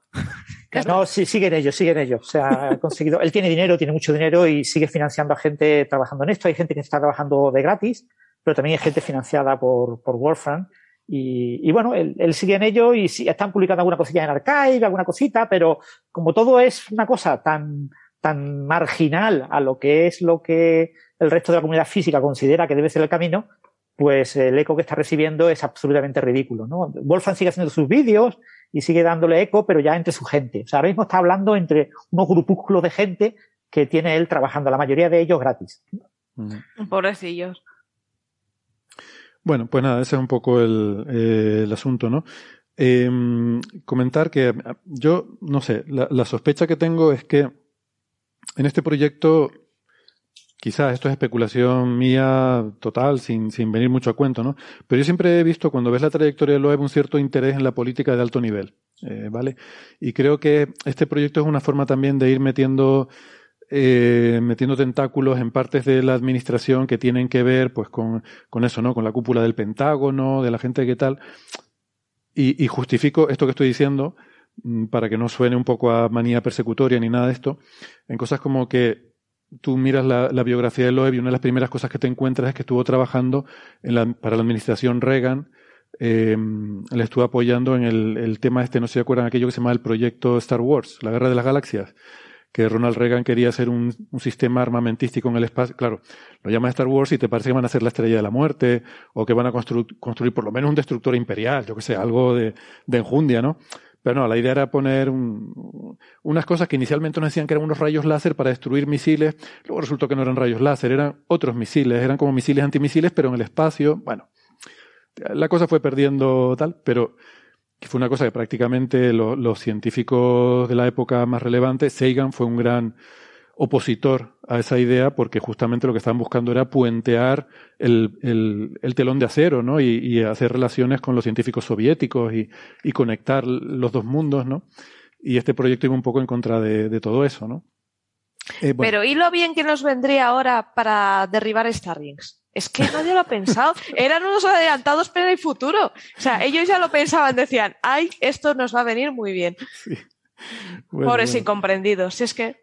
Lo único que falló fue el timing, entonces, ¿no? Porque no, no era el momento. Claro, claro. Se pasó de frenada. A pensar en esas cosas, ¿no? Bueno, eh, y que por cierto, a raíz de eso también se ganó la enemistad Sagan de la administración Reagan y eso al final hizo que nos perdiéramos lo que hubiera, lo que era su siguiente proyecto después de Cosmos que tenía, no sé si le he contado aquí, la, la idea era hacer otra serie documental que se llamaba Nucleus, que, que trataba el tema de la energía nuclear. o sea, la ah. siguiente serie de Sagan, después de Cosmos, iba a ser Nucleus. Y, pero al final, a Alfredo le gusta esto. Pues Alfredo, eh, sí, eh, el operador nuclear, ¿no? Alfredo García. Em, así que bueno, le tengo antipatía yo a este proyecto y bueno, ahí un, joven Loeb se, empezó a meter en esas cosas, entró a trabajar con la administración Reagan, no olvidemos, desde hace dos años eh, entró como asesor científico de la Casa Blanca, está en el equipo asesor científico de la Casa Blanca que, entró con Trump. Eh, o sea, que es una persona que está muy metida en la, en la política de alto nivel, ¿no? Pero ojo, ojo, vamos a especificar, está muy metida en la política republicana. Bueno, la verdad es que por lo menos estos contactos que le conocemos... Estos pues contactos son un poquito, porque Trump Bueno, ahora está con Biden y sigue. Yo sé que... Sí, Ah, yo ¿sigue? creo- Yo- sí, estas yo- cosas son... La política, la política científica en Estados Unidos es bastante transpartido. ¿eh? O sea, quiero Ah. decir, hay gente que no, puede que Loeb esté más significado con los republicanos, la verdad es que no tengo ni idea, pero en general es bastante transpartido. ¿eh? Bueno, yo creo Ah, que bien. a lo mejor cada, cada presidente, cuando tiene op- oportunidad de meter a alguien, lo mete de su signo, eh, ¿no? Pero luego, luego no es fácil quitarlos porque queda un poco feo. Y entonces a lo mejor no les es fácil luego quitarlos, ¿no? Y, y hay, hay que esperar a que haya un hueco para. Quiero decir que no es, no es que llegue uno, quite a todos y ponga los suyos, pero sí hay cierta neutralidad más o menos en los comités. Se persigue cierto, ellos llaman bipartisanismo, ¿no? Pero bueno, esa es Sí. otra historia. Total, que igual estoy mezclando churras con merinas, no lo sé. Pero No, yo, yo, yo tengo una cosa que añadir en ese sentido, que es que eh, al principio de toda esta historia de Loeb, cuando, cuando salió aquella entrevista en el Washington Post y, y todo esto, que, que lo comentamos yo creo aquí, de eh, Oumuamua dice, ¿no? Sí, exacto. Eh, antes, antes de todas estas movidas de las que estamos hablando ahora. Eh, yo pensaba que de verdad que lo que quería era un cargo político. Yo estaba completamente convencido de Loeb es un, es un actor racional que lo que está haciendo es presentar su candidatura en los medios para que le conozcan, le den, pues yo qué sé, si el presidente de la NASA o no sé qué leches. Sí, tú, tú claro, lo dijiste, yo recuerdo, yo doy fe de que tú has dicho eso en este programa desde el principio, desde hace un par de años. Exacto. Lo que pasa es que a medida que esto se ha ido desarrollando, como, así, como ha ido siendo cada vez más delirante y ha ido como cada vez más eh, paranoico, en plan de es que la gente está contra mí, no sé cuántos, yo en este punto creo que a lo mejor existe un componente de eso, pero me parece que es inexplicable Loeb sin cierto eh, desajuste mental. Vamos, que, Sí. que el hombre no, no solo es ambicioso, sino que además está un poquito para allá, las dos cosas. A mí me da, me da bastante pena, pero por ejemplo ha hecho movimientos muy raros, eh, acordados de aquella publicación de paper que hizo con un estudiante de física que no era ni siquiera de máster, que le No, yo eso- involucró, yo- le yo involucró eso- ahí eh, hablando de, de ovnis o de Oumuamua, digo, pero Yo ¿Por eso lo puedo pones? entender. Yo eso lo puedo entender, porque es mentalidad de tiburao, ¿vale? O sea, es, Sí. es esta mentalidad de tiburón que a alguna gente le gusta y que seguramente lo es por su tipo de perfil, yo creo que es una de estas personas, y él piensa que le está haciendo un favor a este chaval, que le está colocando en, en, en el centro del punto de mira para que él aproveche eso como buen tiburón, se lo coma y se agarre al mundo y se haga famoso. Yo estoy convencido que Loe piensa que le está haciendo un favor. pero fi- Yo- y ha puesto de sparring. Creo que estamos hablando de Siraj, me parece que era el, eh, el estudiante del que estábamos hablando, ¿no? Que, que Amir además- Sirac, sí. Siraj, que venía con una trayectoria más muy brillante y tal. Y creo que fue con el, el artículo este, además, que ni siquiera de Oumuamua, porque es que no, de- no- pierde ocasión de pisar un charco. Este fue cuando cabreó a los geólogos con la idea de que el asteroide que mató a los dinosaurios era un cometa, de no sé qué historia, Sí. que yo no, no recuerdo mucho aquella historia, pero sí he visto comentarios de amigos geólogos en redes sociales indignados, ¿no? Diciendo, pero ¿quién es este astrofísico para decirnos ahora que lo que cayó aquí en Chicxulub? No sé, algo así, Sí, no me sí, acuerdo bien. si me permites un comentario, tengo que decir que para indignar a los geólogos en redes tampoco es que haga falta mucha cosa. O sea que hay- está, está lo que se llama la geoinquisición en Twitter. La y, geoinquisición. eso, y eso existe. Hombre, pobre Litosferic, no te metas tanto. Espera, voy, a- voy a a apuntar, esto lo voy a cortar, porque es que si no va, va a venir la geoinquisición. ¿Qué dices? Si son geniales. Yo Son lo muy corto. majos. Yo lo No, no, corto. no, Pero si además, si se ¿Qué? llaman ellos a sí mismos así. Sí, sí, sí. Si son como las tacañonas, pero que son, que son, que, que son los cachondos. Esto no, No, sale. no, Esto no sale. no, pues merecen la pena. Yo les sigo y me descojono viva.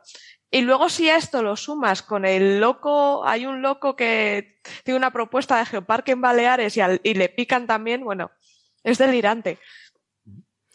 Bueno, mm, siguiente tema, que nos estamos entreteniendo mucho. Sí, creo que sí, que nos a lo vamos. mejor. Tenemos a Derek Muller, el autor del canal Veritasium, que yo, la verdad es que últimamente no lo sigo mucho. Bueno, yo no sigo muchos vídeos porque es que no tengo tiempo. O sea, me, me cuesta a mí sentarme a ver un vídeo. Por favor, aprovecho para decir, por favor, no me manden vídeos y me digan qué opinas de este vídeo que he visto, que dicen que no sé qué. O sea, yo pongo aquello y digo, es que son 27 minutos de un tío dando la chapa de una cosa que a lo mejor yo no tengo 27 minutos para sentarme a ver este vídeo. O sea, si me das una referencia, un blog, pues a lo mejor lo miro en diagonal y digo, esto es una chorrada, otra, pero un vídeo no, por favor. Eh, pero Veritasium sí que he visto algunos hace tiempo y me gustaba mucho. Sin embargo, últimamente Francis nos ha dicho que se le está yendo un poco la pinza eh, y, y me da mucha pena, ¿no? Pero en particular, Francis, nos decías que, que está empezando un poco a, a caer en esta, en este clickbait, ¿no? En esta pseudofísica, ¿no? Eh, este canal.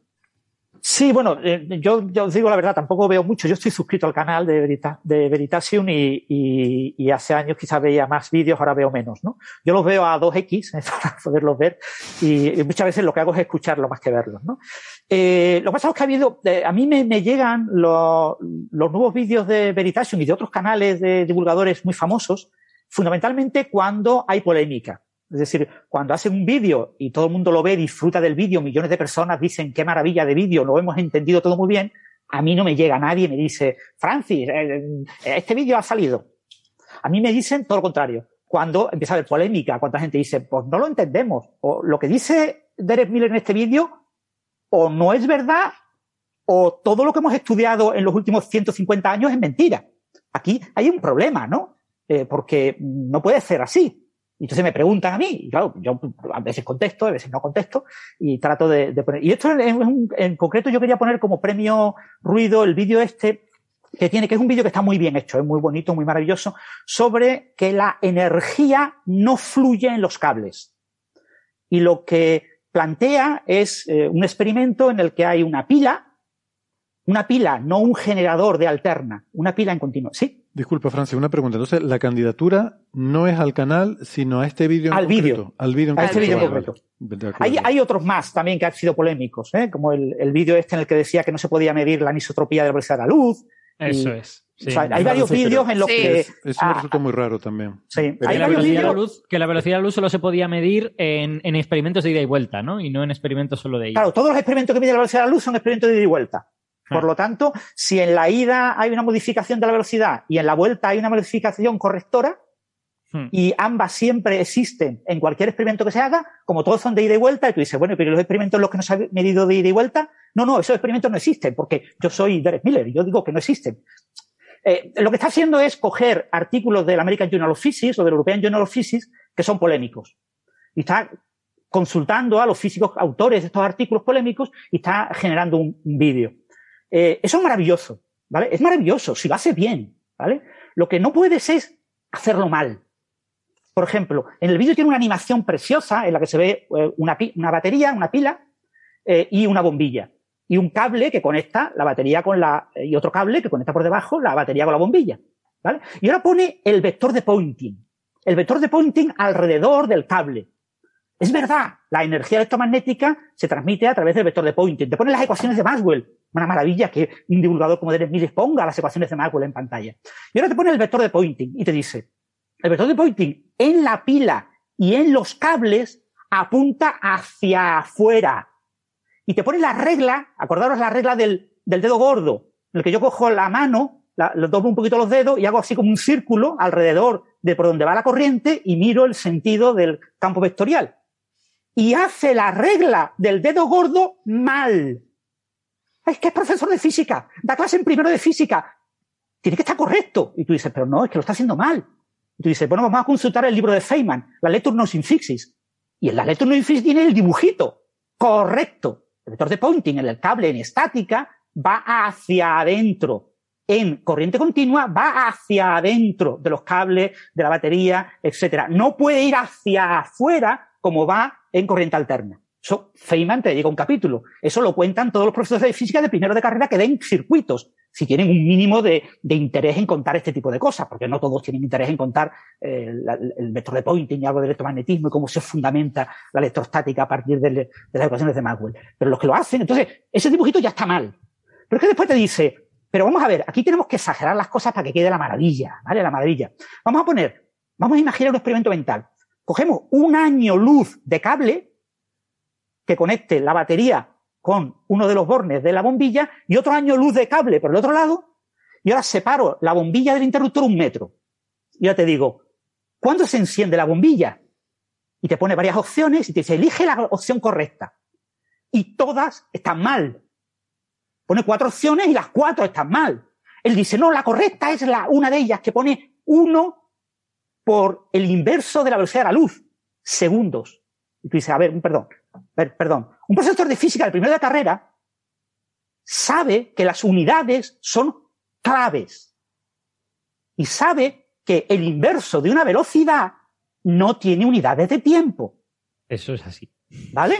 Eso lo saben todos los profesores de primero de física, incluido Derek Miller. Porque él en su vídeo miente y lo pone al revés, lo pone mal. No tiene ningún sentido. Pues eso es para generar polémica, para generar viralidad, porque eso se lo entiende todo el mundo. Todos los que ven el vídeo saben perfectamente que está el fallo. Entonces eso genera viralidad. Pero, pero eso es hacerlo mal. lo que está insinuando es que la señal se propaga directamente desde el interruptor a la bombilla. Eso es el segundo punto. ¿vale? Ah, vale, vale. El primer punto es temas tan básicos como las unidades. O sea, se equivoca en la dirección de vector de pointing, se equivoca en la regla del dedo gordo, se equivocan las unidades. Y ahora llega y dice, claro, ¿qué, qué tiempo echa la bombilla en encenderse? Cuando yo encienda el interruptor, como el interruptor está separado de la bombilla por un metro, pero con cable, hay un año luz de cable a ambos lados, pues lo que dice Derek Miller es que eh, la energía electromagnética se propaga desde el interruptor hacia la bombilla recorriendo un metro, y por lo tanto, en un tiempo de un metro partido de la velocidad de la luz, en tiempo, un tiempo del orden de nanosegundos, se enciende la bombilla. Y te pone, el desierto, precioso, te pone una batería de coche, te conecta un bombillón, una bombilla enorme, y te la enciende, le da el botón y se enciende el bombillón. tú dices, qué maravilla. Pero tú dices, pero eso también es mentira. Es completamente mentira. Sí es verdad que el interruptor genera un transitorio, una onda transitoria. Y esa onda transitoria, básicamente, cuando pongo en marcha un transistor, un, interruptor, si tengo cero y pongo a pasar corriente, pues ahí hay un, un salto brusco, lo que ocurre es que se produce una onda electromagnética porque hay un pico de corriente, hay un pico. Eso lo vemos todo, todas nuestras madres nos lo han dicho cuando no, no enciendas la luz y apagues rápidamente. Si vas a estar, vas a venir tres veces a la habitación, enciende la luz y déjala encendida, que el encender y apagar gasta mucho, por esos picos de corriente. Entonces, ese pico de corriente se transmite a lo largo del metro. Pero en un metro de aire, esa transmisión entre el interruptor y la bombilla la podemos simular, por ejemplo, con una capacitancia, con un condensador. Pues si tú metes un condensador, un condensador de aire, los hay, ¿eh? que tienen placas paralelas, donde una placa es un hilo conductor y la otra placa es otro hilo, el área de un hilo, que puede ser de un milímetro de diámetro, en un metro de aire, te da un condensador que prácticamente está en corte. O sea, es una capacitancia absolutamente ridícula. Y como mucho, lo que va a pasar es una cantidad de energía absolutamente ridícula, en el metro de distancia. Con lo que a la bombilla, ¿cómo se enciende una bombilla? Se enciende una bombilla cuando se calienta el filamento. No va a dar tiempo a que se caliente el filamento. No se va a encender la bombilla. Tú puedes decir, ah, bueno, pero es que Denenville podría haber utilizado una bombilla de LED.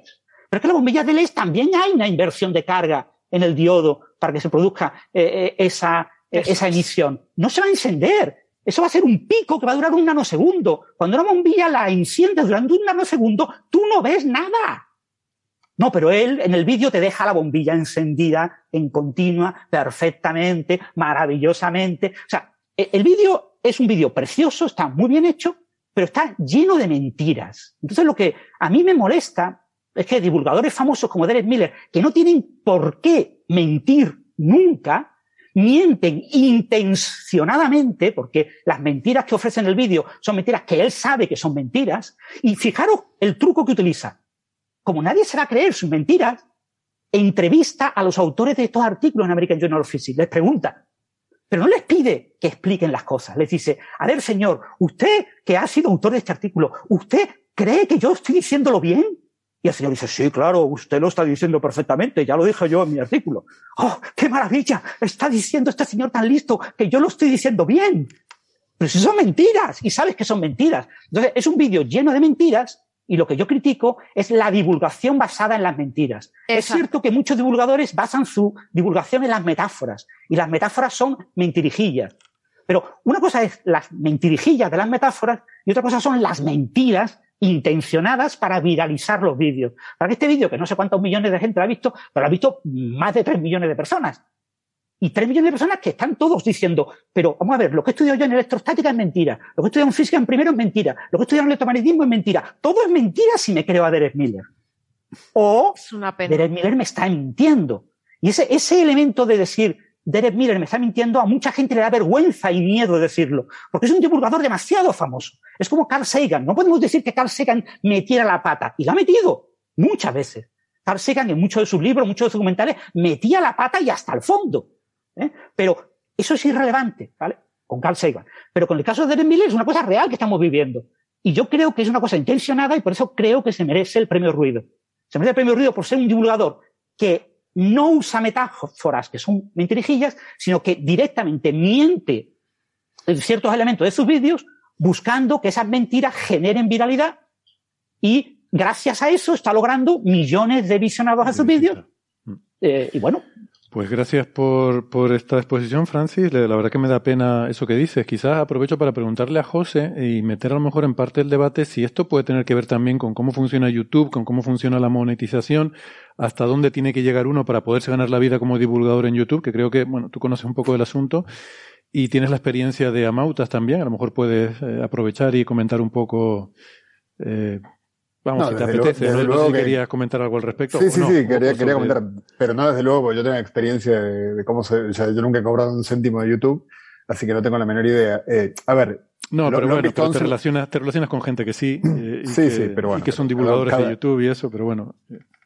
Eh, a ver, yo creo que Veritasium, que tiene, este, este vídeo lo vieron 11 millones de personas y él tiene 11,4 millones de suscriptores en su canal, ¿no? Eh, y, y, no es que los tiene, este vídeo de hace dos meses, no es que los tiene después de este vídeo. O sea, tenía, no sé, antes del vídeo, hace dos meses, tenía 11 millones de suscriptores, aumentaron 400 mil o, algo así. Eh, así. O sea que yo no, a mí me parece, si, si, si fuera a propósito que él cometió estos errores que Francis menciona, yo lo vi una sola vez el vídeo, me acuerdo del de uno partido por C que me llamó la atención, el resto mucho no presté, o sea, lo, lo vi medio rápido. Eh, sí que quiero recomendar, si alguien lo ve a raíz de nuestro de, de, del podcast, hay un vídeo que le contesta, hay muchos vídeos que le contestan, pero hay uno muy bueno, me pareció muy, muy bueno, de Alpha Phoenix. No sé si lo habéis visto, pero que hace el experimento. Por supuesto que no con un cable de un año luz, porque eso no le da el presupuesto, pero sí con un cable de eh, 500 metros, se va a un lugar así medio abierto, digamos, un cable de 500 metros que van, que vuelven, y en lugar de usar una, una lamparita, una bombilla, usa un, eh, digamos, bueno, un, un, un, osciloscopio, ¿no? Para ver justamente, para detectar el paso ¿no? de una señal y ve perfectamente, eh, bueno, descubre, bueno, 500 metros para el otro lado, vuelve hasta donde está la llave y es muy bonito porque eh, ve que aparece un montón de física no trivial, digamos, eh, como, como siempre ocurre en la realidad, hay un montón de fenómenos que uno no, hubiera, no se hubiera imaginado al principio y que uno, entonces, concretamente ve el transitorio este que mencionaba recién Francis perfectamente, se ve que apenas tú corta, eh, cierras el circuito, hay una pequeña señal que no es suficiente en principio para producir la, el encendido de una bombilla y que el encendido de la bombilla llega más tarde, o el voltaje que encendería la bombilla llega más tarde. Y luego comenta que va a tener un segundo vídeo porque aparentemente probando cosas, porque en un momento lo más, lo más divertido es que corta el cable oh. y lo vuelve a intentar y vuelve a tener el transitorio, mostrando que el transitorio es un efecto efectivamente de capacitancia entre los dos alambres, no importa que estén cerrados o no. Así que por más que uno diría, pero ¿por qué, va a ocurrir algo si cortó el cable, el circuito está abierto? Obtiene el, el transitorio exactamente igual. Solo que en lugar de ser un transitorio que luego va al, que luego va a, a, al voltaje de, de la pila, va, es un transitorio que vuelve a cero, digamos. Bueno, pero esto, eh, vamos a ver, lo que estamos diciendo es que se genera una onda electromagnética, que, a ver, puede sí, parecer sí. un poco sorprendente al principio, pero si lo piensas un poco, es lo más normal del mundo. Tú, en cuanto mueves carga, tienes ondas electromagnéticas. Por si supuesto. yo pulso un interruptor, va a empezar a moverse carga, va a haber una onda electromagnética que se va a producir. No, no, por supuesto, por supuesto, pero, pero digamos, eh, hmm. sí, sí, no, no, no estoy diciendo que sea sorprendente, pero sí que es bonito, eh, además lo hace el experimento y me pareció bonito la forma en la que se le hmm. responde a, a, Derek Mueller. Eh, o sea, si, fuera cierto lo que dice Francis, que es intencionado todos los errores que cometen en este vídeo, pues sí, evidentemente sería muy poco defendible. A mí me, o sea, yo mm, creo que para, para sentarlo en un banquillo de los acusados yo necesitaría un poco más, porque me parece que eh, si a mí me preguntaran quién es el mejor divulgador de, física, digamos, en, YouTube, yo diría que es él. Este, o sea, muchos vídeos de él me parecen buenísimos. Eh, no me parece, incluso tiene un vídeo en el cual analiza el tema del clickbait y me parece bastante honesto en lo que dice. Él, él habla de, de, dos caras del clickbait, una cara no tan negativa, que, que es la de saber titular tu, tu, tu vídeo, digamos. Este, o sea, que si uno pone un. Él, él tiene un famoso, lo, lo, pone el ejemplo de uno que tiene el que muestra el efecto Magnus con una mm, bola de baloncesto tirada en una represa.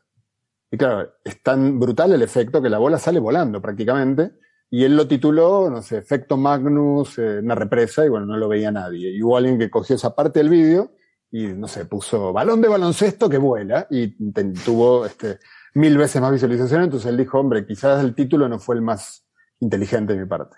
Ahora, el, otro, el, clickbait negativo es el del engaño, ¿no? En el que yo te digo algo para que tú cliques y luego no tiene nada que ver con que en, periodismo lo vemos abundantemente, ¿no? Te dicen que tal persona declaró no sé qué y tú dices, ¿en serio? Y cuando lo miras, no, no declaró nunca nada. Como mucho algún periodista le preguntó, oiga, ¿usted opina esto? Prefiero no hablar de eso. O sea, y sin embargo, el título dice que el, que el eh, o, te, o te pone una frase ambigua que te, te induce a cliquear. Hmm. Eh, a mí me sigue pareciendo buenísimo Veritasium y me, me, me dolería mucho eh, que recibiera un premio tan este, que afeara su carrera como el premio Ruido de, de Coffee Break, me parece que no se lo merece, pero eh, quería comentar que algo, algo bonito del de, de, vídeo este del, bueno, claro, cuando le pone el título, de, eh, el título en inglés es, bueno, traducido es el gran error o el gran malentendido sobre la electricidad es un tipo de título que yo odio.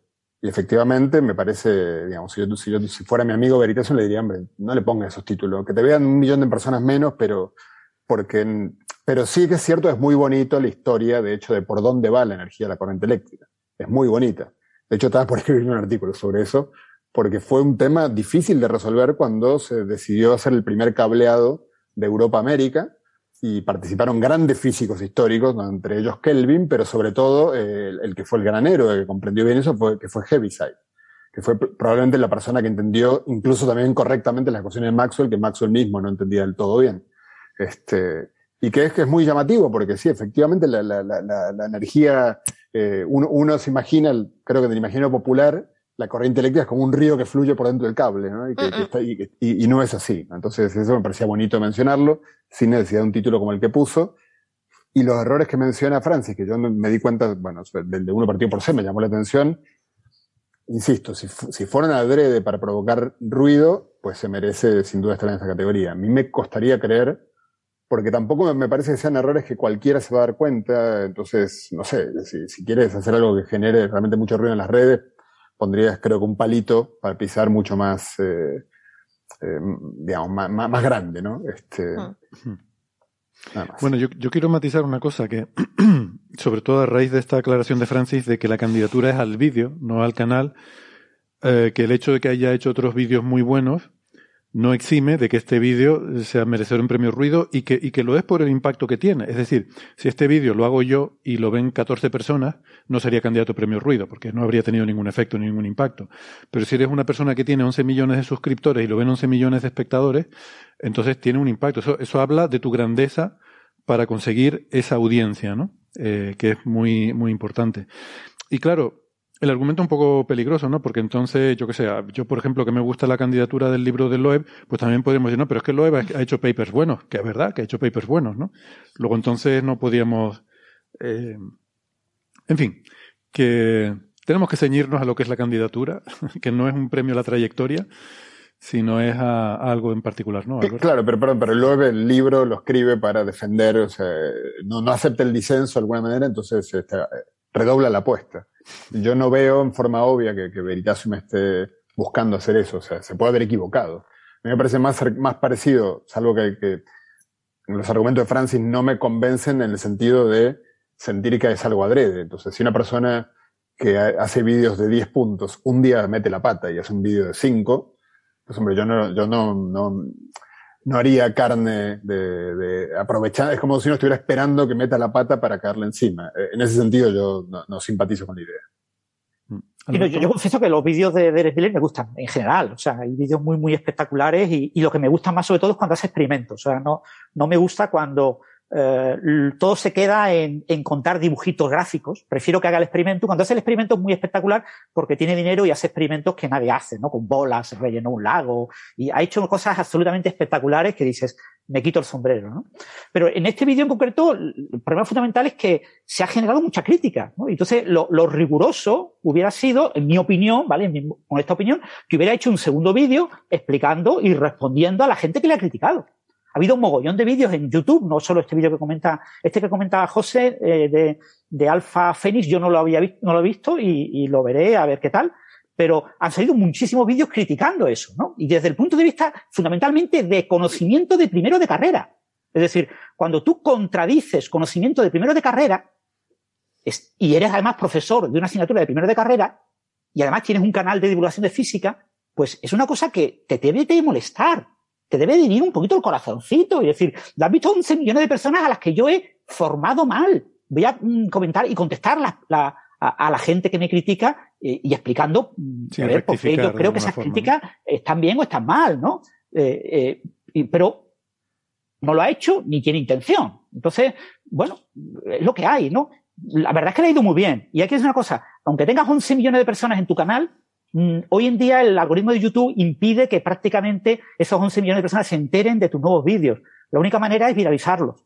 Entonces, eh, eh, Derek tiene varios vídeos explicando cómo hay que viralizar vídeos, cómo hay que estudiar en tiempo real las estadísticas del vídeo y cambiar el titular, cambiar eh, la, portada del vídeo, hacer modificaciones en tiempo real, en dos o tres días, para lograr eh, viralizar el vídeo, ¿no? Y mm. estos, esos vídeos son muy instructivos para todos los que hacen vídeos de YouTube, ¿no? Pero por cualquier caso, a mí el canal me encanta, pero algunos vídeos, y este vídeo, sobre todo de los últimos, de los últimos años, eh, este vídeo en concreto me parece que es una divulgación mm, eh, no adecuada eh, y que no corresponde a la calidad que previamente tenía el canal. Creo que Alberto tenía un comentario.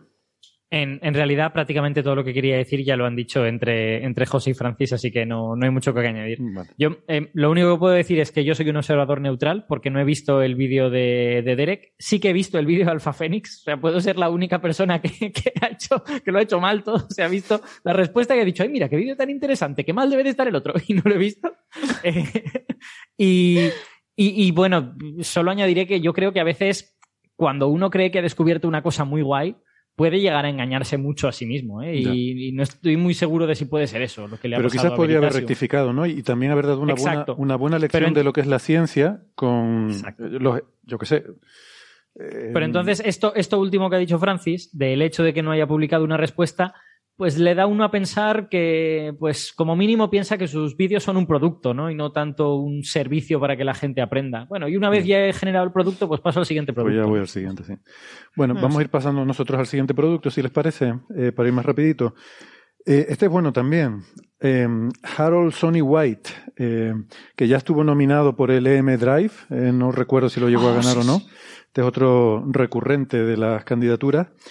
Pues ahora por aquel paper que salió publicado, eh, no recuerdo dónde, estuvimos comentándolo aquí en el episodio 346, pero creo que esta es la candidatura más reciente, de hecho, mm. em, en el que mezclaba un batiburrillo con simulaciones numéricas del efecto Casimir en su laboratorio de propulsión avanzada, no sé qué historias que se había montado, unas simulaciones numéricas del efecto Casimir a nivel microscópico, eh, cuántico, con eh, la idea de la burbuja de Alcubierre y entonces ya mm, se le fue totalmente la olla, si es que alguna vez la tuvo, con eh, historias de que juntamos siete de estos y hacemos una, una nave como la Star Trek para viajar a las estrellas. ¿no?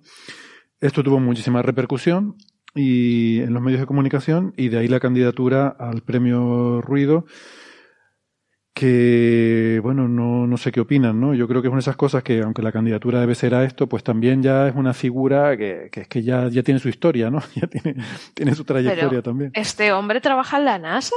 No, este hombre, vamos a ver, este hombre trabajó, es, ingeniero, eh, creo que es un doctorado también en física, trabajó en un laboratorio que se llama Eagleworks, que era contratista de la NASA. Eh, la NASA tiene una división un poco experimental de motores y propulsiones alternativas, una cosa un poco bordeando los fringe, que da un dinero ahí a, a una gente para decir, eh, ponte a hacer tonterías y a ver si te ocurre alguna cosa genial.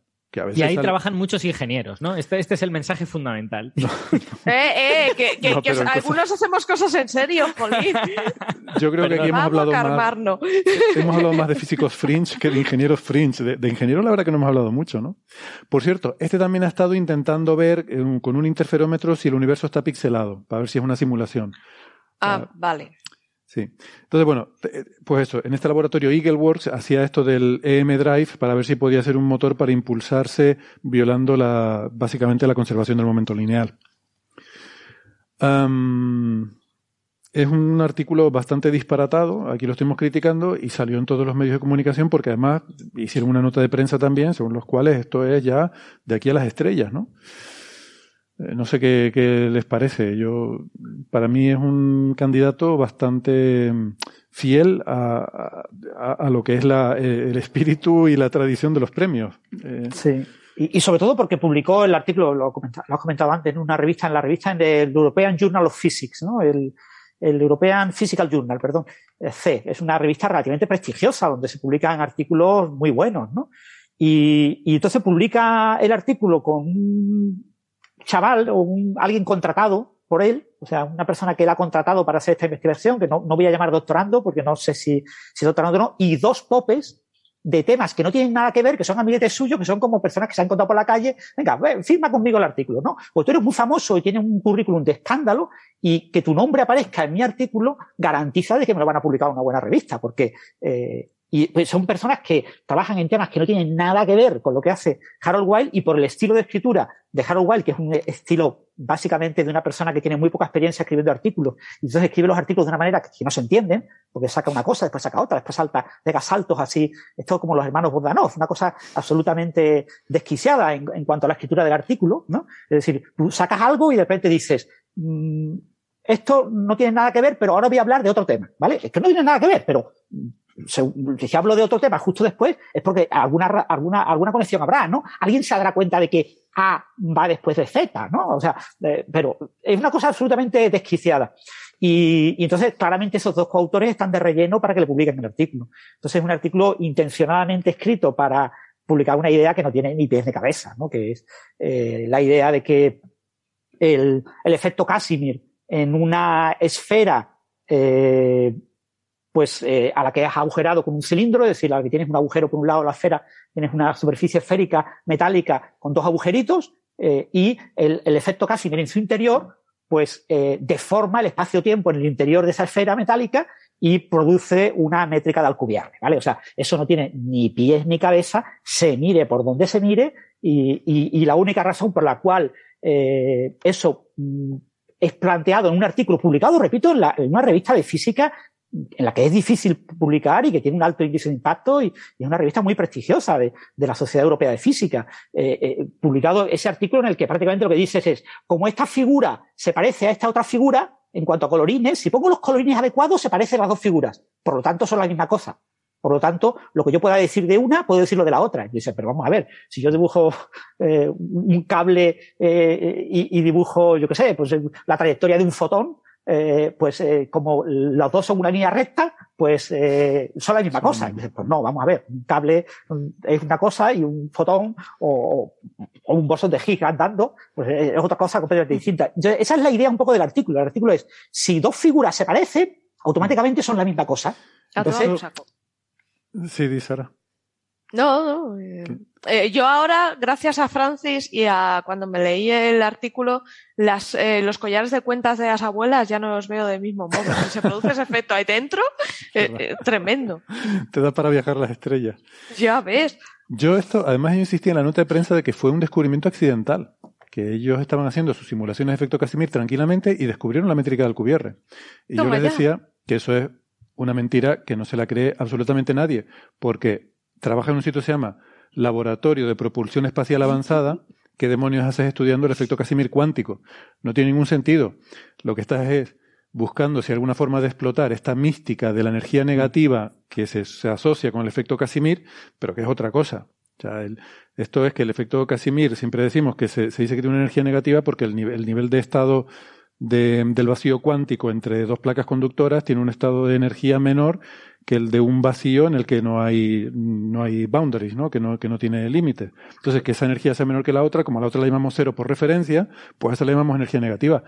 Pero nadie me ha convencido a mí de que esa sea la energía negativa de la materia exótica que necesita el motor del Alcubierre, que es energía negativa en el sentido de relatividad general. Espérate, eso, eso para empezar hay que, eso hay que mirarlo bien. Y yo no sé si eso alguien, me ha dicho que esas dos cosas son lo misma, pero como se llama energía negativa igual, pues como la palabra es la misma, entonces siempre ha habido cierta conexión entre el efecto Casimir y la métrica del Alcubierre, pero yo creo que es una conexión a nivel casi si quieres de ciencia ficción, o sea, de cultura popular, que no tiene nada que ver con nada riguroso, por lo menos que yo sepa, ¿no? Entonces, bueno, que estaban buscando eso, estaban buscando eso, encontraron el dibujito que se parecía, que seguramente, además, tuneado para que se pareciera y ya con eso dijeron, pues nada, hacer la nave. Bueno, Mm, y sobre todo. Sí, aquí, lo, sorprendente es que se publique en esta revista. O sea, que la revisión por pares haya fallado. Pero, bueno, como hay muchos casos de. Es cuestión de, probar. ¿Sabes lo que quiero decir? Que al final eh, hay una cierta probabilidad de que des un con un referido que se la puedes colar. Entonces, yo estoy seguro que esa no fue la primera opción de este señor, porque no creo que sea la primera revista en la que vas a, a intentar publicar este resultado. Pero tú vas probando una revista a otra. Yo me acuerdo un eh, un, catedrático que había en el grupo, un grupo en el que estuve trabajando, que una vez en una reunión de estas de grupo, nos propuso comentar un artículo que él había rechazado tres veces en tres revistas. En tres revistas diferentes. Y como era su tema, y era claramente el ese tema, pues se lo volvían a mandar de la otra revista. Y él lo rechazaba. Entonces lo, lo mandaban a otra revista y se lo volvían a mandar a él. Bueno, pues nos está comentando el artículo cuando salió publicado en una cuarta revista, que acabó saliendo publicado. Ah. Porque es que hay muchas revistas. Entonces, bueno, te pones pesado, vas intentando, intentando y al final a lo mejor, por efecto túnel, a lo mejor alguna vez atraviesas el peer review. Un efecto túnel cuántico. Claro, claro. Bueno, ¿algo más sobre esto? Vamos al siguiente, ya que es el último. Vamos al siguiente. Venga. Pues el siguiente, el siguiente aquí ya nos estamos metiendo con gente de nivel, ¿eh? O sea, hemos pasado de... Haciendo amigos. Eh, Vamos a por allí. pero de nivel. El siguiente es la ministra de Defensa de Austria, la señora Claudia Tanner, por anunciar eh, esta mm, o, por eh, bueno por en Instagram hacer un anuncio de un concierto musical y, una, y un fiestón eh, llamado el Gran Apagón, que eh, era un evento para concienciar al mundo, a Europa en particular, o a su país, de los peligros de un gran apagón, ¿no? Sara, cuéntanos, porque esta, esta es tu favorita, ¿no? Sí, ¿sabéis aquel vídeo de una chica que estaba de socorrista y mezcló unos compuestos químicos y salió diciendo Lelia o parda? Pues lo de esta mujer es así. Esta mujer, pues con toda su buena intención, fue a promocionar este concierto y claro, lo promocionó, digamos que mm, demasiado bien. Lo fue, en lugar de un concierto, fue diciendo, se acerca el gran apagón, hay que ir gran apagón, es inminente, gran apagón de un fiestorro. Eh, todo esto, para que os imaginéis eh, a magnitud del asunto, esto lo hizo, me parece que fue en septiembre, porque el concierto se, hacía en octubre o por ahí. Y hemos tenido noticias de prepárate para el gran apagón aquí en España hasta enero. O sea, imaginaos la bola. Tremenda que se ha hecho. O sea, una persona anuncia una fiesta, se organiza una bola espectacular en medios de se avecina un apagón, va a haber un apagón, la gente compraba linternas, una locura en las noticias, en los telediarios, hablando de gran apagón que era inminente y decías, pero qué, qué, qué demonios es esto? Y todo venía eso de esta mujer que sin querer hizo un, un Instagram demasiado bueno. Mm. Y sí, nos troleo a todos. Y bueno, como es alguien de mucho nivel, yo espero que me mandéis eh, una buena lima al Calameco cuando me encierren. Mientras no te manden a Austria, que allí creo que tienen tradición de ser bastante severos. Uy, y que yo soy muy pequeñita, ¿no? Quita, quita, quita, quita. El problema de Austria es que solo vas a poder comer filete empanado. Oye, pues ni tan mal, ni tan mal. Casi mejor ponte en huelga de hambre, ya, ya que está. Y... No, no, no. no. No puedo, yo soy como Kirby, o sea, no. Quítame cualquier. Es un bicho de la Nintendo que se comía todo, o sea, llegaba a comer el universo. Bueno, sí, la verdad que me acuerdo, nos llamaban de los medios de comunicación para preguntarnos por esto del gran apagón y tal, y costó un poco dar con la fuente de la noticia. O sea, efectivamente, fijaos la bola que se pudo hacer de, de, algo tan pequeño y tan simple. ¿Algún comentario más? Bueno, pues, pues si no hay más comentarios, eh, yo creo que esto está visto para sentencia. Y ahora nosotros pues nos vamos a retirar un momento y volveremos con el fallo. Eh, no se vayan, de verdad que volveremos, que nosotros siempre fallamos. Eh, vamos a dejar con unos minutos musicales.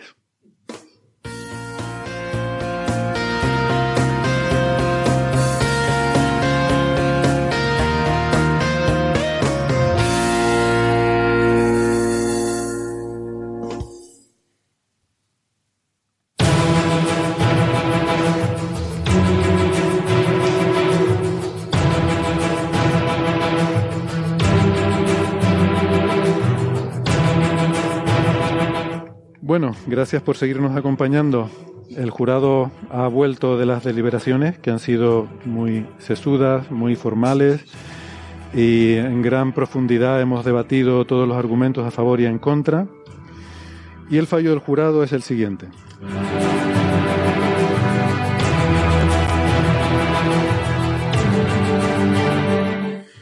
El premio Ruido, en su edición de 2021, va para Harold Sonny White por su artículo Mezclando simulaciones de efecto Casimir con burbujas de Alcubierre.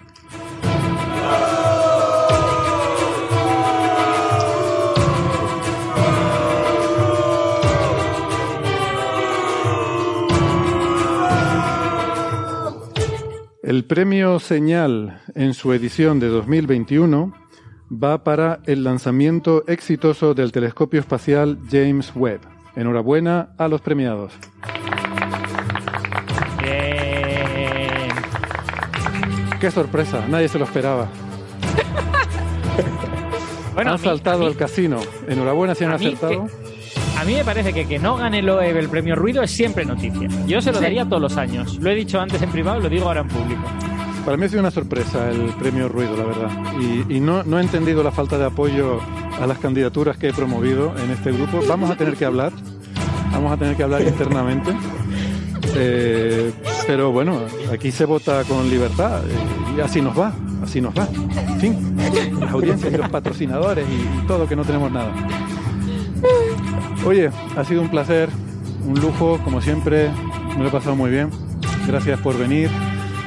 José, Sara, Francis, Alberto, José Alberto, ha sido un gusto. Gracias al público, hoy al público singular. Y, y gracias a los amigos que nos han seguido en YouTube y a los oyentes que nos han aguantado hasta el final del programa. Nos volvemos a ver la semana que viene, ya sí con un programa un poquito más normal y un poquito más desenfadado eh, y, y menos formal. Hasta la semana que viene. Venga, chao, chao. Chao, un besito. Hasta luego. Chao. Chao.